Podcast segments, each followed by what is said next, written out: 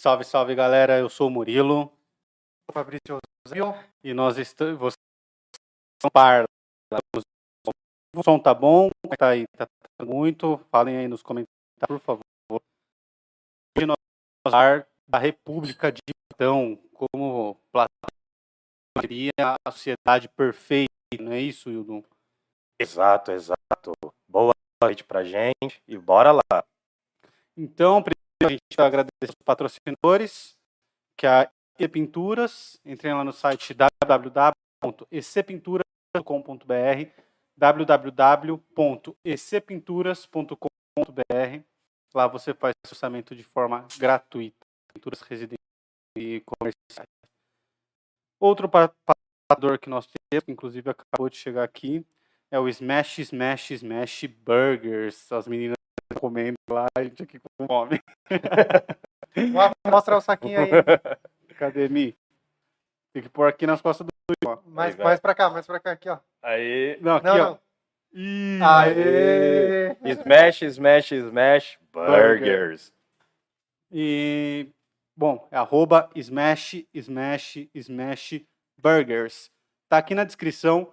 Entra lá no, no Instagram deles, você pede o lanche por lá, tem um cardapinho lá. É muito bom o lanche deles, né? E estão fortalecendo a gente aqui, né? Tem que precisar fortalecer eles também lá. Vamos passar pro Will da bola pra ele falar do, do Apoia-se e do, do Pix? Vai lá, Uou, Will. uou, uou, uou, uou, uou. Nos apoie aqui, ó. Nos apoie, né? Primeiro, nos apoie pelo pix, arroba parlapodcast.com.br. Tá aqui, ó. Pix, pix, pix. Dá uma força pra gente que a gente tá trabalhando bastante. E também tem como nos apoiar pelo próprio Apoia-se. apoia.c, arroba parlapodcast. apoia.c, arroba parlapodcast. Nós estamos aqui e a gente pede que vocês curtam a gente, É comentem na live, compartilhe esse vídeo com a mãe, com a avó, com a tia, com a sogra que você não gosta, com o sobrinho que você detesta, né? com o enteado. Pode jogar para todo mundo. Além disso, por favor, se inscreva no canal, porque nós estamos aqui fazendo tudo pelo like. Só mais um detalhezinho, hein? Mais um detalhezinho. É importante que vocês compartilhem, que vocês apoiem a gente, para a gente manter a nossa independência, para a gente divulgar o nosso trabalho. A gente está ralando muito. E comentem aqui, conforme a gente for falando as nossas groselhas, comentem. E hoje, não dá para tocar agora a música do Queen, We Are the Champion, mas nós atingimos. Boa! Oh, eu bati Boa. aqui, eu bati aqui, peraí. Pera, Não, vai Hoje nós atingimos, eu bati aqui no negócio. Hoje nós atingimos a marca de 3 mil horas. 3 mil horas. Então, isso quer dizer que mais de 3 mil horas foram gastas com a gente, no bom sentido. Ajuda a gente aí pra gente chegar nas 4 mil. A gente tá lutando por isso. E hoje a gente vai falar um pouco de Platão aqui, né? A gente vai dar uma desenrolada, né, Fabrício, Murilo? O Murilo tá agora arrumando o computador ali, as tecnologias que eu quase derrubei, eu quase quebrei, né? Ao vivo é assim, né, mano? Quem não sabe, quem sabe faz ao vivo, ou quem não sabe faz ao vivo, tá bom? Então, por favor, compartilhem esse link, força pra gente aí no Apoia-se, né? É uma forma de financiar o nosso projeto. Se você é uma empresa, se você é uma pessoa física, uma pessoa jurídica, não importa. Dê uma força pra gente, a gente tá precisando. O Smash, Smash, Smash Burger já tá dando essa força pra gente. EC Pinturas também. E vamos lá, mano. Força na peruca, porque é toda semana um filo brisando diferente. E é bom lembrar também que o, a gente tem um cupom promocional lá no Yes. Smash que chama Parla10. Então você manda esse cupom lá para ele, fala que você viu aqui, que aí ele tem um descontinho para você lá. Bom, bom. Comer é bom, um lanche bom é bom e com desconto é melhor ainda. Melhor ainda, sempre. E Nossa. também entre em contato pelo e-mail contato arroba parlapodcast.com.br contato arroba parlapodcast.com.br Tudo pelo like. tudo pelo like e lá você pode fazer sugestões de quem convidar é, se você quiser patrocinar o nosso canal aqui se tiver uma empresa tudo é por lá contato arroba parlapodcast quiser criticar, elogiar, elogia, né, mano? criticar de, não guarda pra você mano. De crítica o mundo já tá cheio. Elogia a gente aí que a gente tá trampando pra caramba. Parece que é brincadeira só porque eu tô com a clinha do carnaval passado, mas não é. Bora lá. né? Bora lá. Então hoje nós vamos falar da República de Platão, que Platão, você me corrige se eu estiver errado, imaginou o que seria a sociedade perfeita, certo? Exatamente. Já deixa eu sacar aqui a Bibliona, o livrão. Ó, essa é uma das versões da República. Existem muitas versões. Essa aqui é uma versão bilíngue. Diga aí, diga aí, diga aí. Ângela Vital é sua irmã? É minha irmã. Tá pedindo Ó. pra você mandar um beijo. Ah, um beijo aí. Ah, então agora eu vou mandar aí, ó, um beijo para todo mundo, para quem apoia a gente no Pix, né? Um beijo aí para Ângela, minha irmã, que vai ser mamãe dentro de três ou quatro meses, não sei calcular isso. que aí. legal, meus Que legal. parabéns. E um beijo, né? E espalha esse vídeo aí, Ângela. Manda para todo mundo, por Manda pra gentileza. família, Pra todo mundo. pra todo mundo ver o que, que deu Wildon. É, no, no nada que eu me tornei. Um grande nada. Oito anos de graduação para aparecer ao vivo aqui com, né, Bonezinho. com o bonezinho do macaco que eu tenho desde os três anos de idade. Mas vamos ficar ricos ainda. Milionário, milionário, cara. Você, o filósofo, você é o primeiro filósofo albino a entrar no Big Brother Brasil. Vou voltar, vou financiar o Parla Podcast, vou ficar magnata e vou andar de Porsche nas ruas de Jundiaí. A cidade que não, tem, heróis. Aí vamos fazer textinho sobre o magnata da Porsche de Jundiaí. É, o magnatinho, o, o magnata albino da Porsche. É, bom, então vamos, vamos pro tema. Vamos Sim. pro que importa. Que Platão imaginou que seria a sociedade perfeita. Sim, cara, mas aí a gente vai dar umas voltas só para dizer aqui, ó. Né, vamos fazer um brindezinho aqui ao Platão. Opa, um brindezinho aqui, ó. Sociedade peraí, peraí, perfeita é bem fácil de imaginar. É. É, a sociedade qual eu sou o monarca supremo. Só não dá para realizar, mas dá para imaginar. Caras, eu fiz o seguinte, eu sei que é um papo descontraído, mas como eu sou metido a filosofante aqui, eu fiz um rascunhão do que seria a República do Platão. É longo o bagulho, hein? É longo, se Não, mas prepara. eu já vou falar já também. Se você Hum. começar a groselhar muito, eu vou cortar, porque se ficar chato, é chato. mano. Não, não, se ficar chato... Se O Parla chato, Podcast não é fica... chato. Cara, imagina eu falando super sério do Platão com esse bonezinho de macaco, cara. Então É bora. muito legal. Bora bom, tem matéria. Eu coloquei porque eu raspei a cabeça hoje, eu tô parecendo uma lâmpada, velho. Tá, tá brilhando isso aqui. Bora lá, então. Ah, a gente vai falar da República. É um diálogo. O Platão, a maior parte das obras do Platão são diálogos, em que aparece conversa. E o Platão é malandro, porque ele não se colocava na maioria dos diálogos. Ele não aparecia. Esse diálogo em questão é o segundo mais longo da, da, da obra do Platão. Esse diálogo em questão é muito importante porque nele dá para resumir quase tudo da filosofia platônica. Porque o Platão ele pensa no modo de sistema, ele criou um sistema filosófico e dá para entender várias áreas. Ao mesmo tempo que o Platão está criando, de certa forma, as áreas da filosofia, algumas, Hum. ele está colocando estofo, colocando punch mesmo no negócio, a punchline é dele. Uhum. Porque ele está desenvolvendo o que é ética, o que é política, o que é epistemologia, todas aquelas áreas que você já pode encontrar nos nossos vídeos anteriores do Filobrizando. Então, o que, que acontece? Ao mesmo tempo que ele coloca todas essas áreas do conhecimento, ele desenvolve essas áreas. Ao mesmo tempo que ele está recortando a filosofia ali, ele está mostrando como que funciona para ele. Então, o- a República é uma grande obra, né? também é chamado de um diálogo sobre a justiça, que vai falar de vários temas. É um diálogo de maturidade do Platão, e quem aparece na obra inteira é o Sócrates. Tá bom? Sócrates é o cara, então, que, que é o personagem do livro. É, que vai é- falar o que, tá- o, que, o que Platão acha que é o certo. Então, tem muito da filosofia do Sócrates e tem muito da filosofia do Platão. Vocês lembram, né, meninas e meninos? Sócrates não deixou nada escrito. O Sócrates não do Corinthians. Um braço aí pro Mano Gavião. Um É? abraço pro Mano Gavião. Mano Gavião aí dando força. Não, mas o Sócrates não deixou nada escrito. Quem escreve, né, as vozes do Sócrates e de outros personagens que aparecem ali é o Platão. A genialidade está na mão do Platão em transcrever em, em texto, colocar no texto, deixar para a história o que o Sócrates teria dito. Ou não. Né? Porque a gente não sabe exatamente o que o Sócrates disse. A gente tem uma imaginação por meio do Platão. Entendeu? Sacou? Entendi. Bora lá então? Então, bora. O Vamos livro arrebentar. ele é dividido em 10 capítulos, é isso? Isso, a gente chama na filosofia, é meio chato, mas a gente chama de 10 livros. São 10 livros. São 10 livros que compõem um só, tipo uma Isso. Bíblia. É, mais ou menos isso. Na Bíblia tem vários autores, só que aqui só tem um. E tem uma coisa interessante: há muitos teóricos que costumam dizer que o último livro, o livro 10, foi escrito alguns anos depois que a República já estava pronta.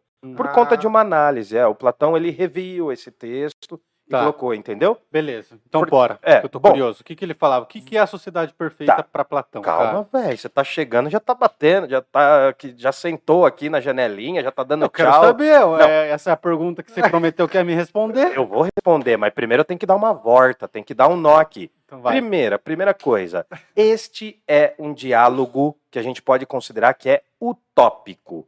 O Platão vai construir a utopia. E o que é utopia? A música do John Lennon. É, mais ou menos isso, é Imagine, né? Mas também é a banda do Mamonas. A primeira banda antes dos Mamonas se chamava Utopias, tá ligado? Não tá- não É, eles, eles montaram uma banda, cantava super sério, daí foi uma bosta. Aí eles fizeram a avacalhação. Mas o que acontece? Topia, do grego, é topos, é lugar. Por exemplo, você está nesse lugar, você está nesse topos aí. Você está num lugar específico. Então, esse prefixo u, né, de utopia, quer dizer não lugar. Quer dizer o contrário de lugar, entendeu? Tipo, eu estou aqui é uma coisa necessária. Se eu colocar o prefixo des, fica desnecessário. Tá. Então, utopia é a mesma coisa. É um topos, um lugar, mas ao mesmo tempo é um não lugar. E aí, o Platão vai desenvolver essa utopia sobre o Estado. O nome original do livro, em gregão mesmo, em grego, é politeia, o que seria mais ou menos assim, Estado.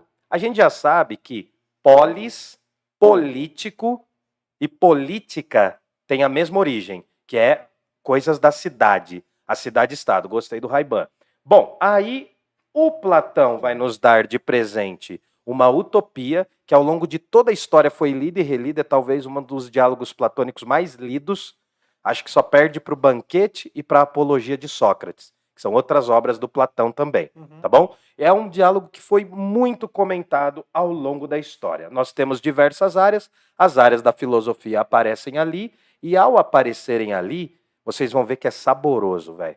É saboroso. Sócrates é o personagem principal e a gente vai falar capítulo por capítulo. Vocês preferem Boa, assim? boa, ou vocês assim. têm alguma, alguma objeção? O que, que vocês acham? Não, eu acho que assim vai perfeito. Tá, alguém já falou alguma coisa aí no chat, no link? Cara, eu quero que a galera fale sobre o som, sobre o Isso. áudio, sobre o volume. São as três coisas, a mesma coisa que eu falei. Você percebeu? É, um pouco da me- do mesmo. Deixa eu só abaixar um pouquinho aqui, deixa eu ver se eu tô aparecendo sobre, bacana. sobre se tá travando, sobre se o áudio tá bom. Falem aí. Ah, um beijo pro meu sobrinho Henrique. Pô, tá mó família aqui o negócio, né? Tá, tá- tá só minha família. E chamem mais pessoas aí, por favor, hein? Mano Gavião deu um salve pra gente. Ó, um salve grande, mano, um salve precisa grande. vir pra cá, mano. A gente vai trazê-lo, a gente vai trazê-lo. Bom, Tá, então bora. Bora. a República é um diálogo sobre educação. A gente vai falar de muitas coisas, sobretudo política, epistemologia e educação. É uma obra sobre educação. Você vai ver que conforme o Sócrates vai aparecendo nos diálogos, na conversa, vai também a gente perceber. Eu estou só fazendo meio de campo aqui. Vai aparecer também o quê? A ideia de ironia, quando ele pergunta uma coisa fingindo que não sabe qual é a resposta, Uhum. e também a ideia de maiêutica, que é dar à luz a novas ideias. Não sei se vocês lembram disso daí. O Sócrates falava que ele era uma parteira. A mãe do Sócrates foi parteira. Ela fazia, ajudava as mulheres a darem à luz. Sim, falamos disso. Isso, no- e o Sócrates falava assim: não, pô, eu também dou a luz, só que a luz do conhecimento, tá bom? E tem um outro detalhe importante. Tanto que perguntam pra ele também, desculpa te interromper, mas eu achei genial, que é perguntam pra ele se ele é capaz de ensinar qualquer pessoa. E aí ele Uhum. usa o exemplo da mãe dele, que ele fala: "A minha mãe é parteira, mas por mais que ela queira, ela não consegue fazer uma pessoa que não está grávida dar luz. Isso, Então, se a pessoa não tem interesse em aprender, ele também não consegue ensinar, né? Exatamente. Então, dentro disso, é como se, conforme você vai lendo o livro, ele é como se ele engravidasse as pessoas com ideias novas e essas pessoas fossem nascendo. A gente vai falar de justiça, a gente vai falar de várias áreas, beleza? Fechou? É, quer mais perguntar mais alguma coisa, Não. mais alguma dúvida? Eu só queria falar que o Filobrizando tem esse intuito também, de semear A a discórdia. a discórdia, a treta, o ódio entre as pessoas. Eu sou advogado, se eu ganho dinheiro com a Discord. É o cara. advogado do diabo. Então, podem nos chamar de pai a partir de agora. Isso. Bom, então apoia o nosso trampo, vamos lá. São 10 livros, a gente vai ver a arte do diálogo. Diálogo é o equivalente a dialética, debate, discussão. Essas pessoas vão tretar. O começo da coisa, tenta por aí, tenta por aí, vai lá, vai lá, vai lá. Põe a navezinha aí. Bom, o começo a gente tem que entender o seguinte, né? Ah, o Sócrates começa a história falando que ele desceu. Ele fala assim: ó, ontem eu desci para o Pireu. Que parada que é essa? O Sócrates. Pireu. É, Pireu. É um lugar específico lá em Atenas e ele vai descer para participar dos ritos de celebração a uma deusa. Essa descida do Sócrates é importante. Por quê? É como se a história estivesse sendo narrada na primeira pessoa, e aí o que acontece? O Sócrates fala assim: desci ontem. É como se a obra inteira fosse uma lembrança, uma rememoração do Sócrates. É como se o Sócrates estivesse lembrando do que aconteceu ontem, porque vai acontecer uma conversa. O Sócrates está de boa, ele está no fluxo, e aí o que, que vai acontecer? Ele fala: ó, ontem eu eu estava descendo para ver os sacrifícios a Deus Artemis, Artemis, né?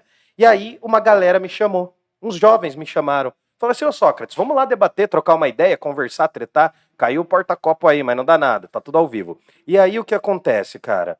Quando ele desce, ele tá na descida, e aí ele vai fazer o rolê dele, os jovens chamam ele e falam assim, ô, vamos colar lá na casa do Céfalo? É um cara que vai aparecer, né? Tem vários personagens. Tem o Trasímaco, a gente vai falar de vários. Beleza. Mas aí, Céfalo é um personagem que não é grego. Ele é um xenós, ele é um estrangeiro. Tá, então, que a gente presta, já explicou também. Isso. É, então. presta atenção no rolê. Tô prestando. Ele, ele desce, ele tá descendo para fazer uma celebração a uma deusa, ele vai ver essa celebração, chamam ele, a molecada chama ele e falou: vamos trocar uma ideia lá na casa do tiozão lá. Esse tiozão é um velho, né? É um velho xenós, é um estrangeiro que vive na Grécia, não tem direitos políticos, mas o cara tem grana. Ele tem direitos até certo ponto porque ele tem grana. E aí o Sócrates é um pouco mais velho, começa a conversar com o Céfalo, falou: "Ô, e aí, mano, como é que você tá, tal? O que, que você tá achando da vida?" O Céfalo fala assim: "Bom, eu tô na melhor fase da vida. Eu tô na velhice." Olha que doido, mano. Por que, que a velhice é a melhor fase? Sócrates fala, mas, mas por que, que a velhice é a melhor fase? Mano, porque é a fase que eu tô de boa. Eu consegui acumular um pouco mais de grana que meu pai. E eu não consegui. Eu não, porque assim, o Céfalo fala assim: olha, o meu avô tinha muita grana. Meu pai perdeu um pouco de grana. E eu consegui reaver essa grana, só que eu não fiquei mais rico do que meu avô. Uhum. Mas eu descolei uma grana para viver uma vida de boa. Tô lá com as plaquinhas de 100, tô de boa, tô em casa, não trabalho mais. Tô Ele fazia velho. pix pros outros. Fazia Pix, né? Faço Pix aí pro Parla Podcast. Tô virando um marqueteiro, Cara, cara. nós somos mendigos Mano, virtuais. nós família Não, né? tá vendo. É, é eu, eu tô quase pedindo dízimo aqui. Eu tô pedindo dízimo. Ajuda a gente, mano. Ajuda a gente. E aí o que que acontece? O cara fala assim, mano, eu tô de boa, velho. Eu tô velhão, já corri, já fiz os meus corres. Sabe quando o cara tatua a carpa descendo? Ele já desceu, já fez o rolê dele. E o que que vai ser engraçado e interessante? O Sócrates vai falar assim, tá, agora que você tá de boa, o que que é uma vida feliz? Daí ele fala assim, ah, mano, eu tô aqui e tal. E, e nisso, a molecada tá com ele. E é legal porque o Céfalo, o Céfalo é mais velho, o Sócrates está um pouco mais novo e tem uma molecada. Então é um diálogo de gerações também. Uhum. A molecada, inclusive, vão aparecer vários que são jovens que já andavam, né? E, e, assim, é um teatrinho. É um teatrinho. Não, não, não quer dizer que todos os personagens, alguns personagens que estão falando ali já tinham morrido. Mas o Platão reúne várias gerações. E aí todo Entendi. mundo senta. Os gregos não trampavam. Pelo menos os gregos livres, ele, ricos, né, com uma vida boa, eles não precisavam trabalhar tanto quanto os escravos. E aí o que, que vai acontecer? Eles sentam, imagina que tem um monte de cadeira, os caras sentam, pega as brejinhas, pega o rolezinho aqui, ó.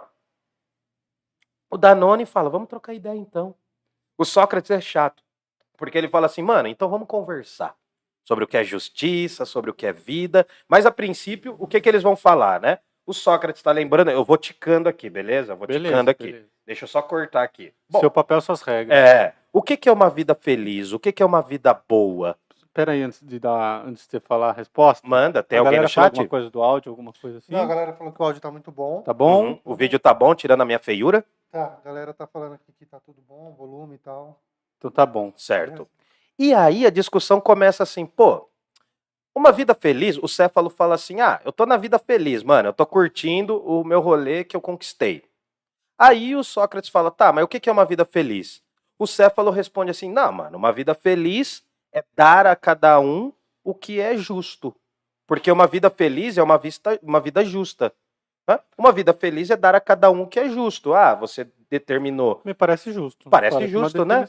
É uma definição de justiça, não é? É, uma, é, realmente, agora pensando aqui, é uma definição de justiça, não de felicidade, né? Então, mas o tema vai andando. Você vai ver que a obra ela vai caminhando. Tá. Eles estão falando do que que é uma vida feliz e o Sócrates já vai botar lá as caraminholas na cabeça da galera para falar assim: não, tá, uma vida feliz é uma vida justa, uma vida que você viveu organizadamente. E o sentido de justiça ali tem essa noção de que, ah, você correu a vida inteira, fez os seus corre e agora você está aproveitando.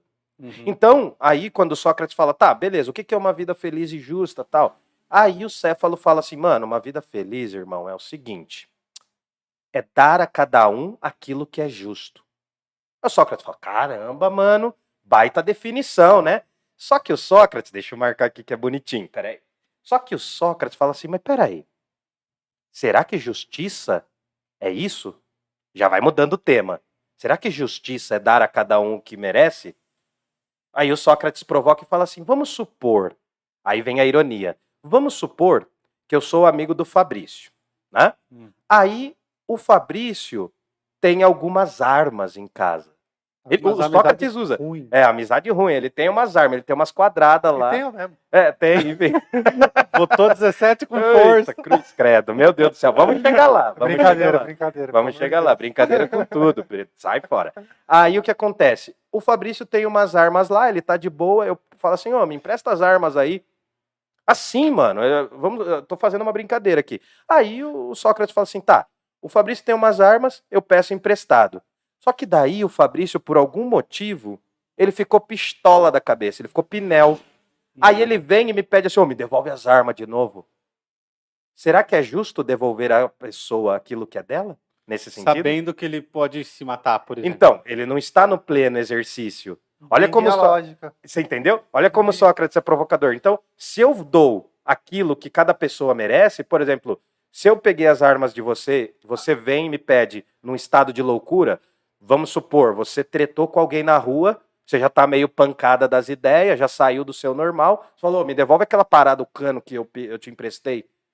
Já Que tá eu vou tomando... usar ele agora. Então, mas independente você vai usar, mas então a justiça não pode ser o quê, então? Pensa aí, Fabrício. O que, que a justiça não pode ser? Dar aquilo que é justo para a pessoa. Por quê? Porque a justiça não é exatamente isso.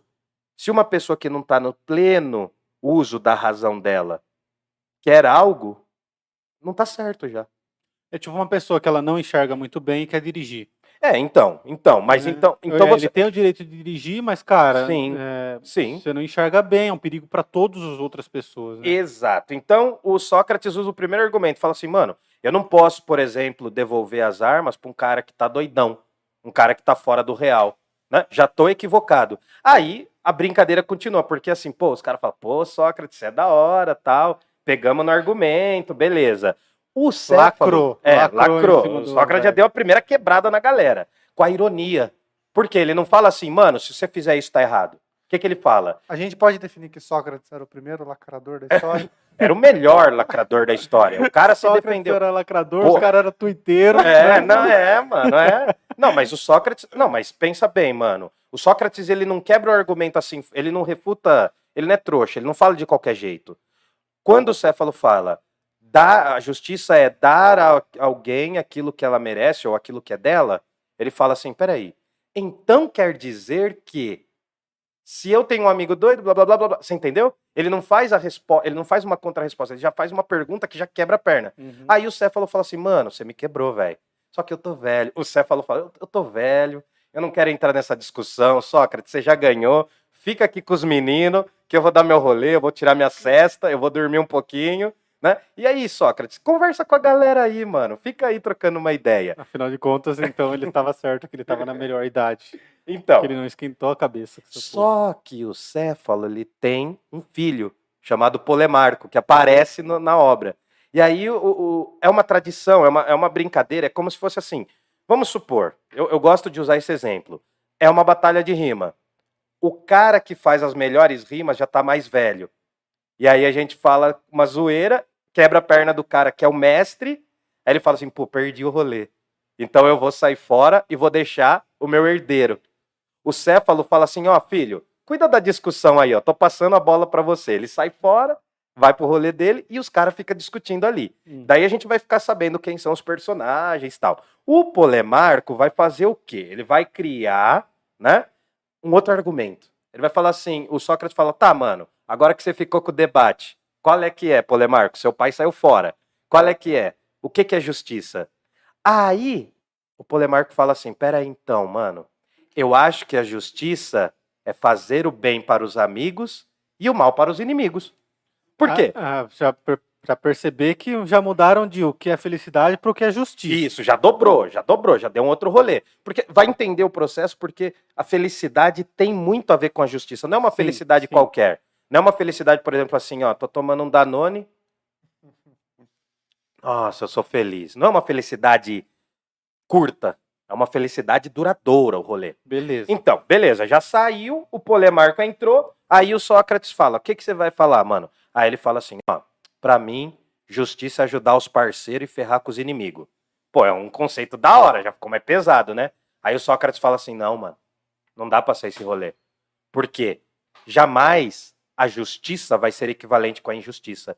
Mesmo que a gente não saiba o que, que é a justiça, a gente sabe de uma coisa: que injustiça e justiça são coisas diferentes, não só pelo nome, entendeu? Então entra um argumento que é o seguinte, mano, a gente tem que entender que entra um argumento que para cada coisa há algo específico. Sacou? Então, tipo, a justiça tem uma característica própria, a injustiça tem uma característica própria. Então, antes de definir o que é uma coisa e a outra, eu tenho que saber que essas coisas são diferentes. Por isso que eu estou falando sobre elas. Aí entra uma outra estratégia do Sócrates. Por quê? O Sócrates está falando isso em que sentido? Opa, chegou mais Danone. Né? Se você achar que vai congelar, você fala que Não, não congela nunca, mano. Não congela nunca. O Sócrates, ele vai dizer que tudo tem uma determinada arete.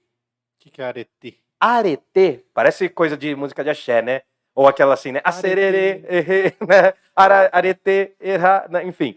Arete é a capacidade de algo, é a virtude, é para aquilo que algo serve. Vamos supor, qual é a arete da minha lapiseira aqui? Escrever? Escrever. Ela tem que exercer bem a escrita, não tem? É, Não, não é ela que escreve. Ela é um meio para que eu escreva.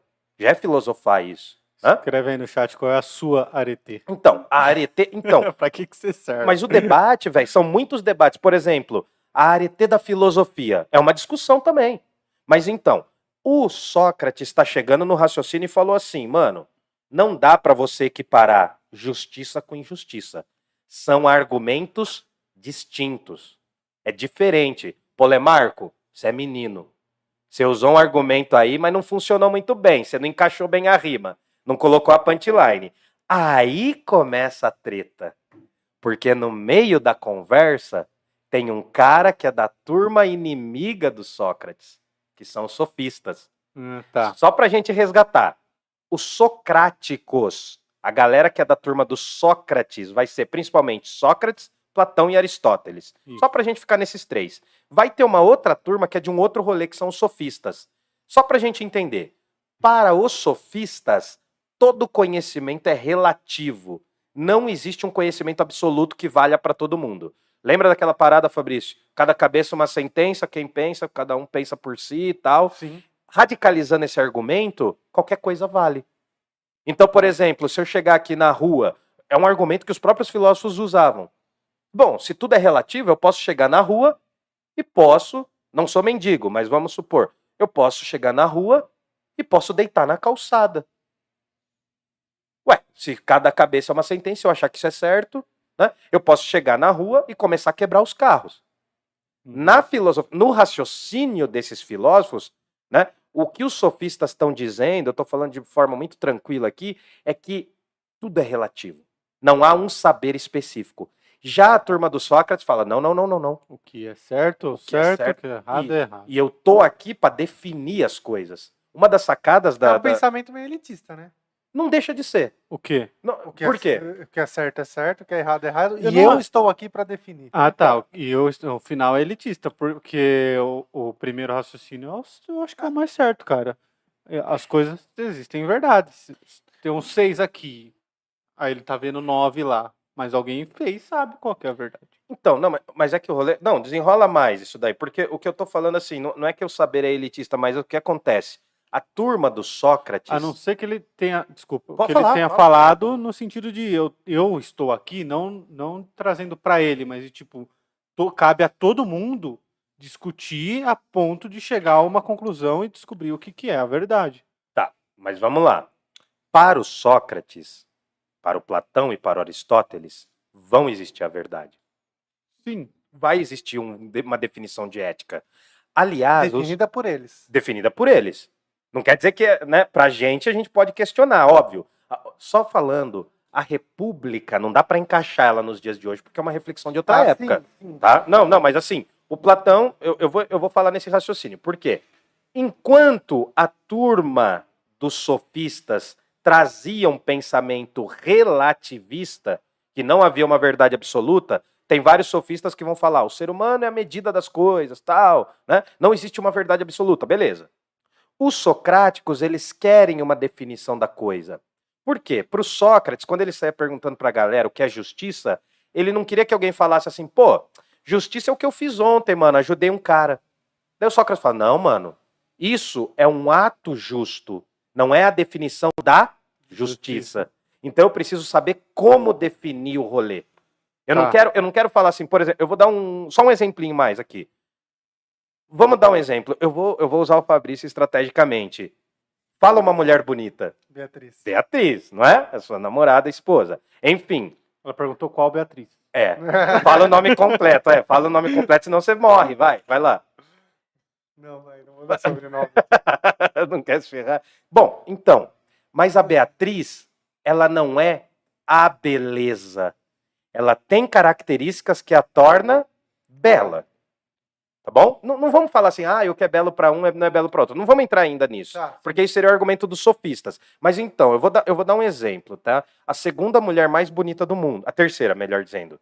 A primeira é a minha mãe, a segunda é a Milena, e a terceira são Pronto. todas as outras que não importam. Arrumou pra cabeça. É, a terceira mulher mais bonita do mundo.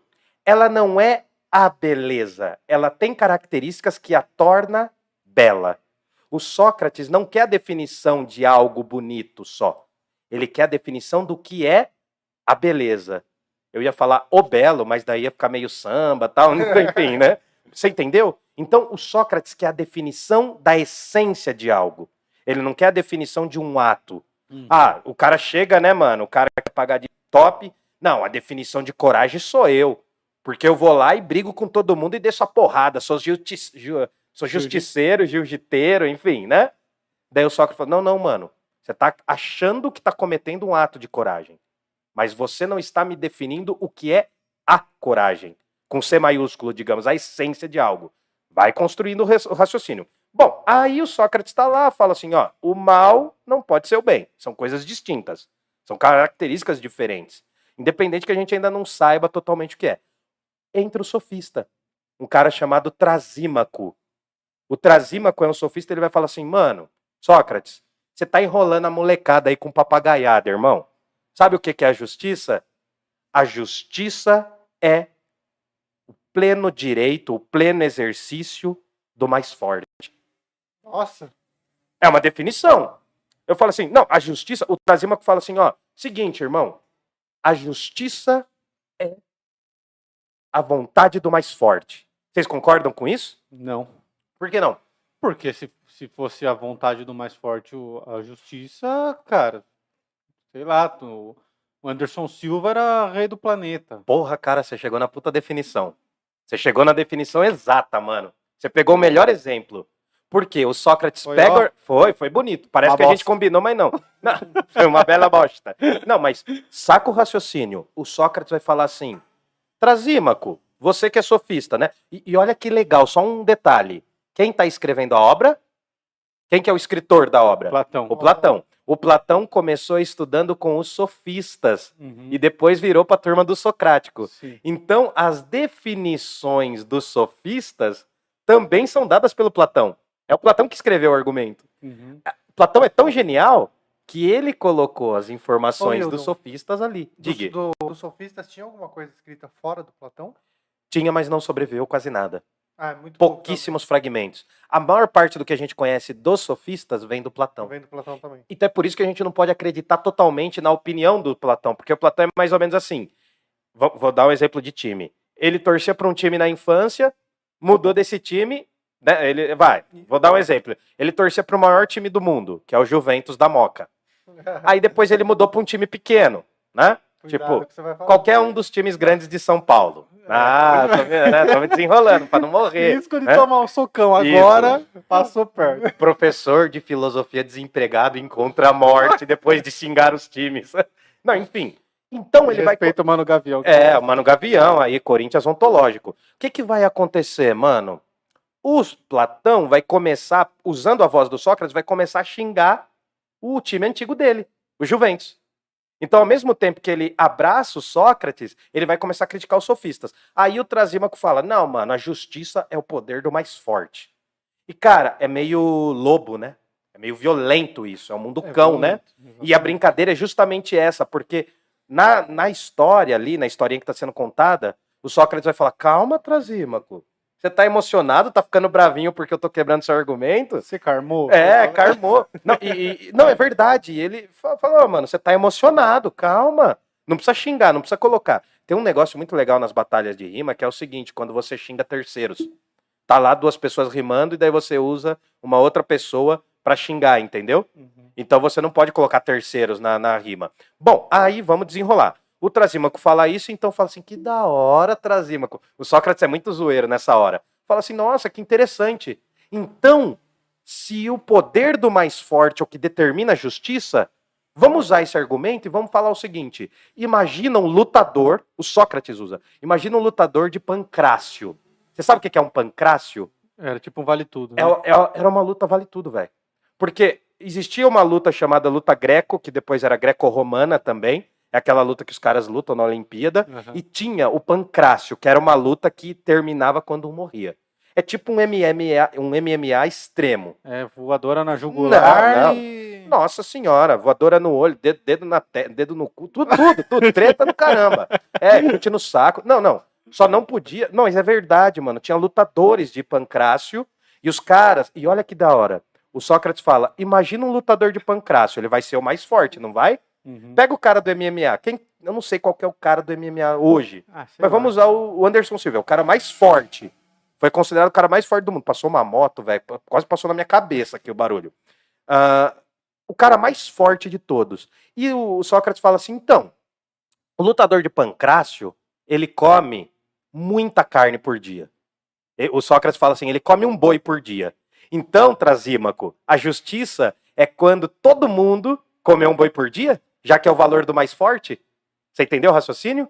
Entendi, porque aí na cabeça dele a justiça é quando todo mundo for igual. Quando to- não, quando todo. ah, por quê? Deixa eu colocar de novo. O Sócrates fala assim: olha, bem e mal são coisas diferentes. Tá. Aí entra o Trasímaco no rolê, na discussão, e fala assim: olha, para mim, a justiça é o direito do mais forte. Então o Sócrates ele, ele exagera o argumento e fala assim: se é o direito do mais forte, vamos pegar o cara mais forte, que é o lutador de pancrácio. Um Tá. cara que luta um MMA fudido. Se esse cara é a regra para todo mundo, o mundo só vai ser justo. O Sócrates brinca assim: o mundo só vai ser justo quando todo mundo comer um boi por dia. Aí o Trasímaco fica puto, mano. Fala, não foi isso que eu disse, cara. Você tá viajando na paçoca. Você entendeu o argumento? Tá, tá, tá legível? Tá, eu entendi. Bom, e daí o que acontece? Deixa eu tirar aqui. Se alguém não entendeu, botar. manda no chat aí. É, enfim. Então, o, o que que acontece, né? Ele fala o seguinte, olha, se a justiça é o exercício do mais forte, todos nós temos que nos equalizar, todos nós temos que nos equiparar ao lutador de pancrácio. O cara fica puto e fala, não, Sócrates, você viajou, mano, no argumento, não é isso. Entendeu? Aí o Trasímaco fala assim, Você tá fazendo chamada de vídeo? não, não, acho que é alguém me ligando, mano. Acho que é alguém me ligando, ó. Acho- Não, na verdade é alguém transferindo o Pix. Qual que é o Pix do beleza. Parla? Qual que é o Pix do Parla? É o pix.parlapodcast.com.br. Levanta Aê. a plaquinha ali, ó. Aê, aê, cadê, cadê, cadê, cadê? Pix. Peraí. Aqui, ó. Aí enquadrou. Isso, e aqui. Aí vira o apoia-se agora. Depois o apoia-se. Nossa, a gente tá muito marqueteiro. Mendigo online, virei. Bom, aí o Sócrates quebra o argumento dele e o Trasímaco fica pistola e fala assim: tá bom, eu vou dar outra definição, posso? Aí o Sócrates fala: à vontade, vontade. mano. E o Sócrates vai meio que zoeirando o cara, vai meio que aloprando, trolando o cara. O, o Trasímaco fala assim: olha, o legal da justiça é ser injusto parecendo que é justo. É essa a reflexão. Cara, mas parece um argumento meio burro, assim. É meio burro. Por que, que ele falava isso? Era, era Hum. Platão mesmo querendo tirar os caras ou, ou existe uma lógica que eu não tô entendendo? Então, é o Platão tirando os caras, e é o Platão. O, o Platão é tão top, é tão mestre, que ele tá mostrando um pouco do raciocínio dos inimigos dele. Você tá entendendo? Não é um debate, não é um diálogo. Então É. eu tô trazendo um argumento que é contra o meu argumento, justamente para mostrar que essa briga é boa. Hã? É, é alguém que vai no debate, sabe? Tem gente que não vai em debate.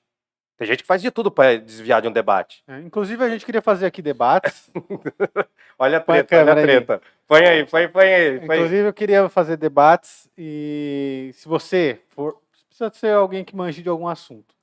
Ai, meu Deus, vai dar muita treta. Olha a cara do Manda Fabrício. mensagem pra mim no Instagram, porque aí a gente quer formar debates aqui. O primeiro debate que eu queria fazer era É a privatização privatização do dos Correio. Correios. Eu Privatização queria pegar um cara que fosse a favor, um cara que fosse contra, mas que tivesse.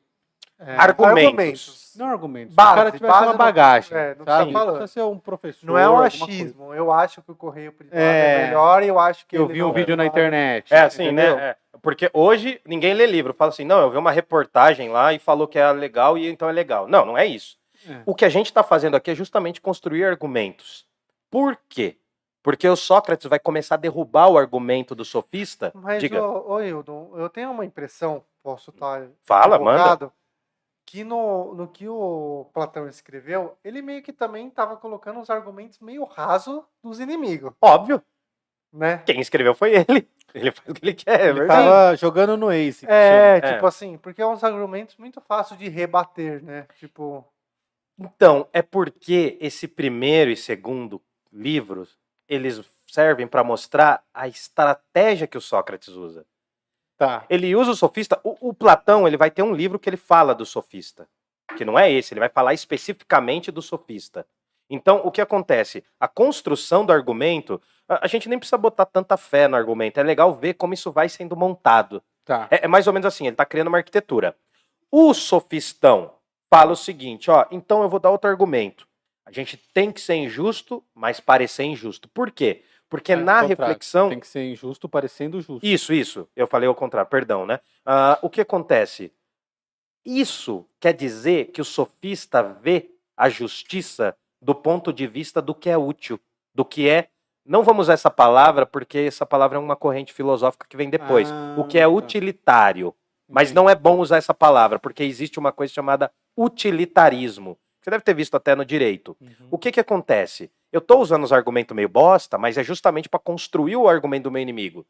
O sofista fica pistola e o Sócrates volta a falar: Cara, você está viajando. Ser injusto, mas parecer justo é uma contradição. Porque são especificidades diferentes, são coisas diferentes, são rolês diferentes. Não dá para você falar uma coisa e parecer outra. Por quê? Para o Sócrates, você tem que chegar na verdade. Aí o Trasímaco fica a full pistola. O que, que o Trasímaco faz? Fala assim: Sócrates, você é um nojento. Ele fala assim. Porque ele, ele, ele tá tentando argumentar com Sócrates. perdeu a linha. o Só- Perdeu a linha total, xingou a mãe. Xingou a mãe, tá ligado? Xingou a Chamou. mãe. No, no ensino fundamental e médio não era assim? Os caras zoavam direto, só que tinha dois problemas, dois pontos fracos. Eu não sei se vocês passaram por isso na escola. Quando alguém descobriu o nome da sua mãe, velho. Nossa, é Nossa, ferrou, velho. Nossa, ferrou, mano. É Por quê? verdade, mano. Porque os caras começavam a zoar, eu fui muito zoado, né, mano? Eu fui extremamente bulinado no ensino médio. Aí os caras descobriram o nome da minha mãe e os caras começavam a me zoar, eu ficava puta, eu falava, ah, vai se ferrar, né, tal. Daí os caras assim, né, minha mãe chama Aparecida. Os caras assim, Olha a Cidinha brava. Puta, mano, aí, aí, aí você ia no full, assim, você ficava com a carga cheia de ódio, tá ligado? Então, é verdade, não era assim, mano? Era assim mesmo, cara. Cara, e era legal porque, assim, quando eu entrei no ensino médio, eu era muito zoado. Todo mundo me zoava. Daí, como eu peguei a brincadeira, eu aprendi a me zoar, aí eu passei a zoar os outros, daí ninguém suportava mais, porque eu zoava também.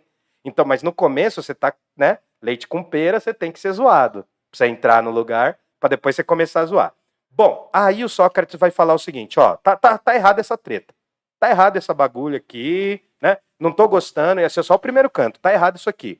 Por quê? A gente tá falando de justiça, vocês estão definindo que a justiça tá num rolê torto.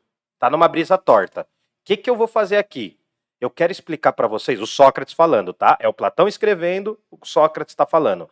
Eu quero explicar para vocês aqui o seguinte: cada coisa tem a sua arete, a sua virtude. Que é A que- pra que você serve. Isso. A arete do óculos é fazer com que eu enxergue menos mal. A arete, né, de um boné, a princípio, se eu tenho problema com o sol, é para que eu consiga me proteger do sol. Então, existem aretes, existem virtudes. E o Sócrates vai falar assim, mano, você não chega e ensina a justiça em 15 minutos. Não é uma, não é uma aulinha, não é um Não é coaching. pastel. Não, não é, não é uma coisa que você chega assim, ah, não, então agora eu vou explicar o que é filosofia em 10 minutos. Olha o tempo que a gente levou para chegar no Platão. Olha o tempo que a gente chegou, mano. A gente fez seis conversas para chegar no Platão, E praticamente. aí, quando chegou, descobrimos que ia ter que dividir em três. E né? três, mano. E é capaz que a gente nem dê conta de falar tudo hoje ainda. Tá. Mas vamos lá, vamos desenvolver. O Trasrímaco fica puto e fala, mano, vai se ferrar todo mundo, vou embora, vou pra minha casa, vou, vou tomar meu, meus goró e se danem vocês no debate. O Trasímaco sai fora. Aí o Sócrates fica falando, ó, então, molecada, aí vem os, o Sócrates vem com os meninos, com a categoria de base, tá ligado? Vamos trocar ideia nós, porque o sofista ali, aí vem o Platão xingando o sofista. O sofista ali ficou emocionado, ficou irritadinho, deixa eu colocar meu braço aqui pra não quebrar a câmera. Boa. É, eu falei que não ia quebrar e bati, mas vamos lá, vamos lá, vem aí de novo. Não, vai, fala aí. Bom, fala aí. aí o sofista saiu, então vamos conversar entre iguais. Vamos trocar nossa ideia. O Sócrates fala assim, ó, vamos tentar achar a definição da justiça. O problema está sendo que vocês estão definindo uma atitude. E eu quero a definição da essência do bagulho. Eu quero falar algo que seja justiça tal como ela é. E se a gente não encontrar, tudo bem, porque tem diálogos do Platão que eles não encontram. Não encontra a resposta pro bagulho e fica. Né, são diálogos chamados de aporéticos. O nome é difícil, mas é fácil de explicar. É um diálogo que não tem solução. Eles dialogaram, dialogaram, não chegaram à conclusão de porcaria nenhuma e se ferrou. Então vamos supor, para o amor existe uma definição. Para a verdade existe uma definição. Então para a justiça tem que existir o quê? Uma definição. O Trasímaco sai e agora tá todo mundo falando da dificuldade de criar um argumento sobre a justiça. E aí começa o livro 2. Tá, o primeiro livro, então, eles começam falando o que é felicidade, terminam discutindo o que é justiça e não responde nenhum dos dois.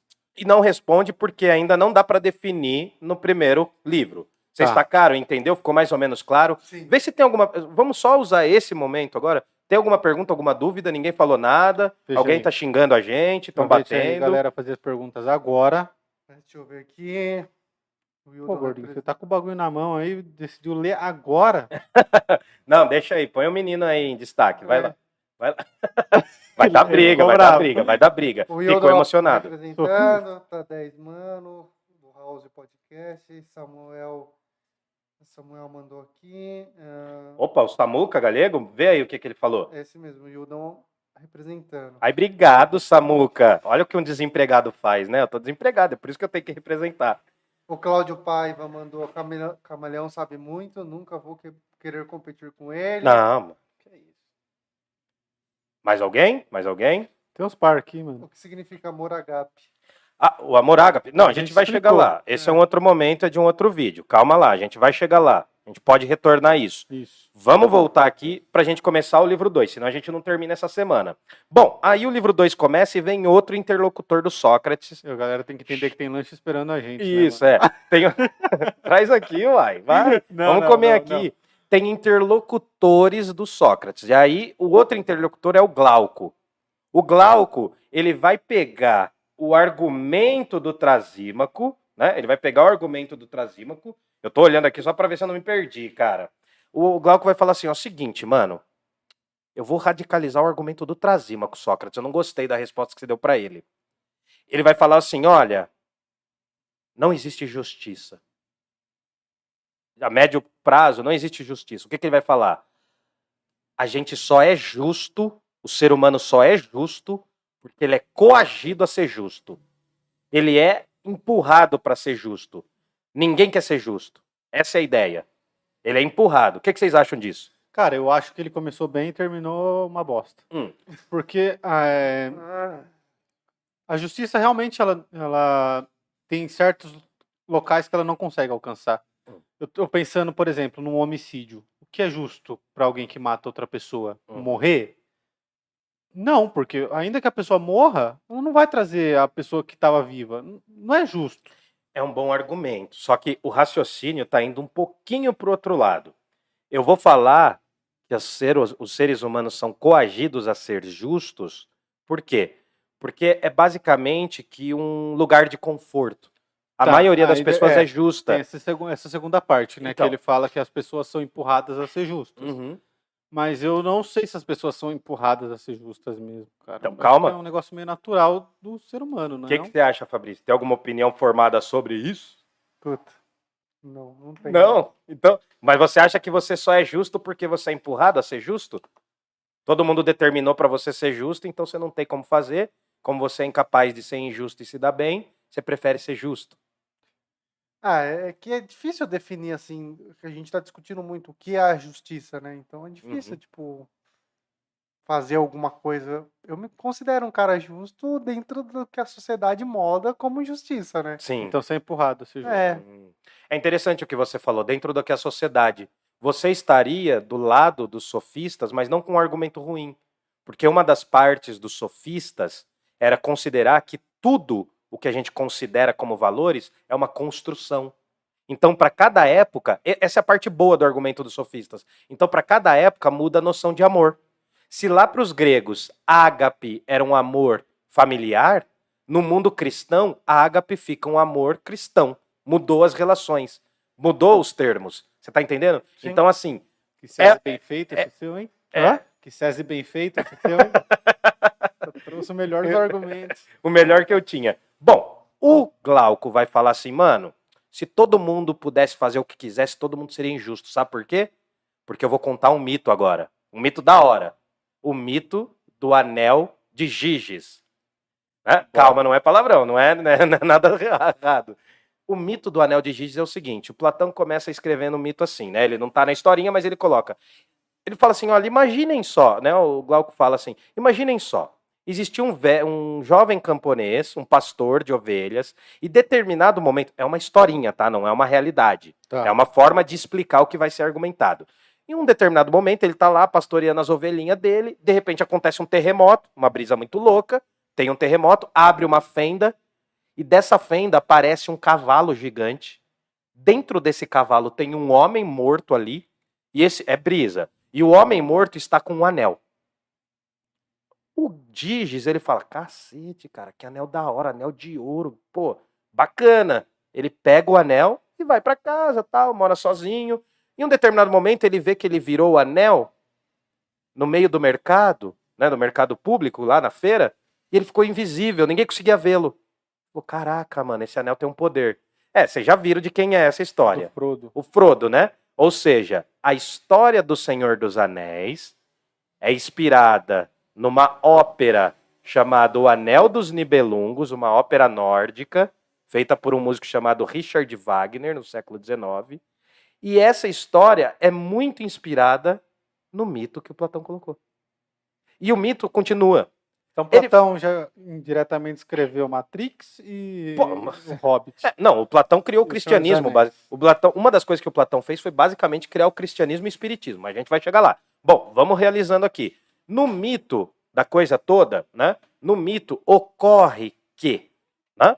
ah, eles estão lá trocando ideia, tá acontecendo, tá desenrolando as paradas todas, e o Giges começa a conseguir ficar invisível. E ele fala: Ah, agora eu sou invisível, eu posso fazer o que eu quero. Depois dá uma olhada na música do Fábio Braza. Ele tem uma música sobre o Anel de Giges. Ele brinca com isso. MC Fábio Braza. E aí ele fala assim: já que eu posso ficar invisível, eu posso fazer o que eu quiser. E aí ele vai começando a fazer as coisas, vai começando a roubar as pessoas, zoar todo mundo, zoar o barraco. E aí ele vai começando a ter- se sentir possuído por esse anel, que nem o Frodo no, no Senhor É dos Anéis. o Senhor dos Anéis. E aí o que acontece? O Giges chega numa conclusão. Eu vou conquistar a mulher do tirano que manda na minha cidade. Ele conquista a mulher, ele seduz a mulher, ele faz um complô junto com essa mulher, eles matam o tirano e o Giges se torna, então ele fica visível de novo pra, de- determinada, por tempo indeterminado e ele se torna o pior tirano. Esse mito é para elucidar o seguinte, o que o Glauco falou. Se a gente tivesse condição de fazer o que a gente quisesse, nós seríamos éticos? Quando, ah, ah, isso vale muito para um país como o Brasil, em que o os valores éticos geralmente são determinados, cada um determina o que é ético. Sim. né? Sim. Todo mundo fala que é justo, mas todo mundo atravessa no sinal vermelho, todo mundo acelera além da conta, todo mundo faz, né, quer as facilidades. Então esse argumento, que é um mito, ele serve para fortalecer o argumento do Glauco. Eu fortaleço o argumento colocando o mito de Giges. Olha, se você pudesse fazer o que você quisesse, mano, eu não vou nem colocar a questão do dinheiro, porque eu acho que assim, né, é meio difícil, porque quase todo mundo tem um preço, mas enfim, eu vou- se eu exagerar ao máximo esse argumento, Ô, Hildo, só te cortar, pessoal. Aqui no nosso retorno tá dando barulhinho. opa, Escreve aí se vocês estão escutando também. bora lá. Eu vai acho lá. que a galera não saber. Mas enfim, pode continuar, Hildo. Bom, aí o que acontece? Ainda no livro 2, ocorre o seguinte: ele fala, o Sócrates fala, mano, não consigo. O mito que você colocou aí é um argumento. Você falou de um cara usando um anel e tendo poderes ilimitados. Né? O Senhor dos Anéis é um pouco isso também, né? O anel representa o poder, o dinheiro. O Sócrates fala, mano, vamos fazer uma volta aqui? Vamos mudar a estrutura do argumento? A gente está falando muito do que é justiça para uma pessoa. A gente está falando muito do que é justiça para alguém. Você está entendendo? Ele fala o seguinte: olha, vamos mudar, galera. Obrigado quem respondeu aí, pessoal. Aí, valeu. Você quer falar aí? Pode ver aí, fala aí do não, áudio. não, não, só, tá, tá ok. Ele falou o seguinte: olha, o Sócrates fala, ó, mano, não vai rolar. Então vamos fazer o seguinte. A gente está tentando ver a justiça pelo ponto de vista do indivíduo, não é? Vamos ver a justiça pelo ponto de vista de uma cidade? O Sócrates fala assim, ó, a gente está vendo com uma letra pequena as coisas. Vamos ver dentro de uma letra grande. O que, que é uma letra grande? Vamos tentar ver a partir de um ponto de vista de uma cidade se ela é justa ou não, porque aí a gente vai saber se o indivíduo é justo ou não. Sacou o raciocínio? Tá Sim. fácil o argumento? Então, beleza. É agora que começa a historinha de imaginar uma sociedade perfeita. O Sócrates fala assim, ó, mano, não vamos ficar imaginando uma cidade tipo Jundiaí. Jundiaí nunca vai ser 100% justa. Várzea, Campinas, São Paulo, anyway, nunca vai ser 100% justo. Então, o que, que a gente consegue interpretar? Vamos tentar imaginar uma polis ideal, tá ligado? Vamos tentar imaginar uma sociedade ideal. Tá congelando. Tá congelando a cerveja. Danone tá congelando. Tem que descer. Bom. Bom. Eu acho que já era, tá congelado. Não, já era nada. Ixi, cinco. descongela, descongela. O gordinho, especialista. Especialista do Danone. Vamos lá, tá fazendo carinho. Gente, é que vocês não estão vendo o making off. Ele tá fazendo carinho. Ai, minha gatinha tá aqui. Calma Ensina aí. isso aí, o que, que você tá fazendo? Tô fazendo um bagulho que dizem que dá certo, nem sei se dá. Esfregar o fundo dela? Uhum. Ah, corre o risco, mano. Toma com gelinho mesmo, Ah, vai. Tá bom. Já tomou coisa muito pior. Bom, aí. É, é. Geladinho de cerveja. Vai, Hilton. Bom, aí o que acontece no rolê? Vamos lá, não se percam. Estamos no segundo livro da República. O Sócrates vai falar assim: ó, a gente tá vendo o micro. Vamos tentar ver o macro. Vamos tentar ver uma sociedade. E aí vamos pensar uma sociedade que é o quê? Que é perfeita. É uma sociedade ideal. Uma sociedade ideal, um brinde, um brinde. Vamos, agora vai começar para valer. Um brinde, à sociedade perfeita. É isso, que nunca vai existir, mas tudo bem. Aí A não ser que o Murilo seja o tirano. Não, calma que vai piorar. Não esqueçam dessa imagem do tirano. Bom, posso indo aí? Alguém Vai, quer falar vai, no chat? vai. Vambora. Aí o Sócrates fala assim: então vamos imaginar uma sociedade perfeita?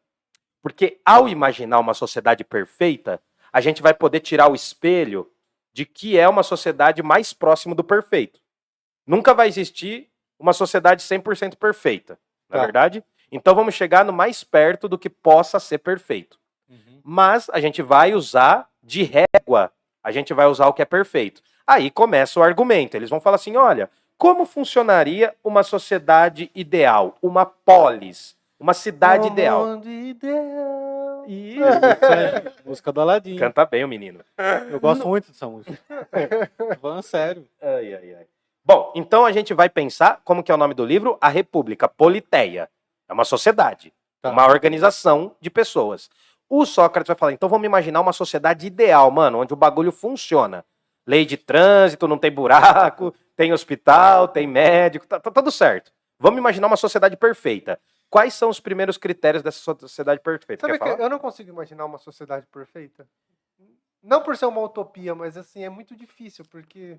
Hum, fala por quê? É porque é difícil. O que é perfeito, no, no meu ponto de vista, vai ser imperfeito pra muita gente, né? Sim, você está dentro do argumento dos sofistas ainda. Olha, Não é ruim, não é ruim. Mas deixa eu explicar. É porque nossa sociedade vive muito fortemente, a partir do século XX, a gente passou a criar um conceito que é diferente de utopia. A gente começou a criar as distopias. Eu posso explicar isso num próximo momento. É, eu não conheço As distopias. Por exemplo, eu acho que você já deve ter ouvido falar de Jogos Vorazes. Sim, Sim. é um filme, né? Jogos Vorazes um é um livro, filme, um é um livro. livro, né? Os Jogos Vorazes é uma distopia. Você já deve ter ouvido. Putz, eu podia trazer aqui. A gente pode falar disso numa outra ocasião, mas tem três grandes, quatro grandes livros de distopias no século XX. O primeiro é o Nós. Um livro. Nós é uma obra de ficção científica feita na Rússia, na época da União Soviética, mais especificamente, com um cara chamado Zemiatin. Ele coloca uma sociedade em que todo mundo é número, velho.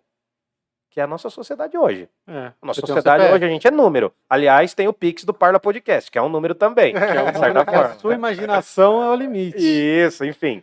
Aí tem outra distopia, que é o Admirável Mundo Novo. Você já deve ter ouvido falar. Sim. Admirável Mundo Novo. Todo mundo é criado em é, é criado em laboratório, é uma sociedade também com a ciência no grau, no talo, violentamente.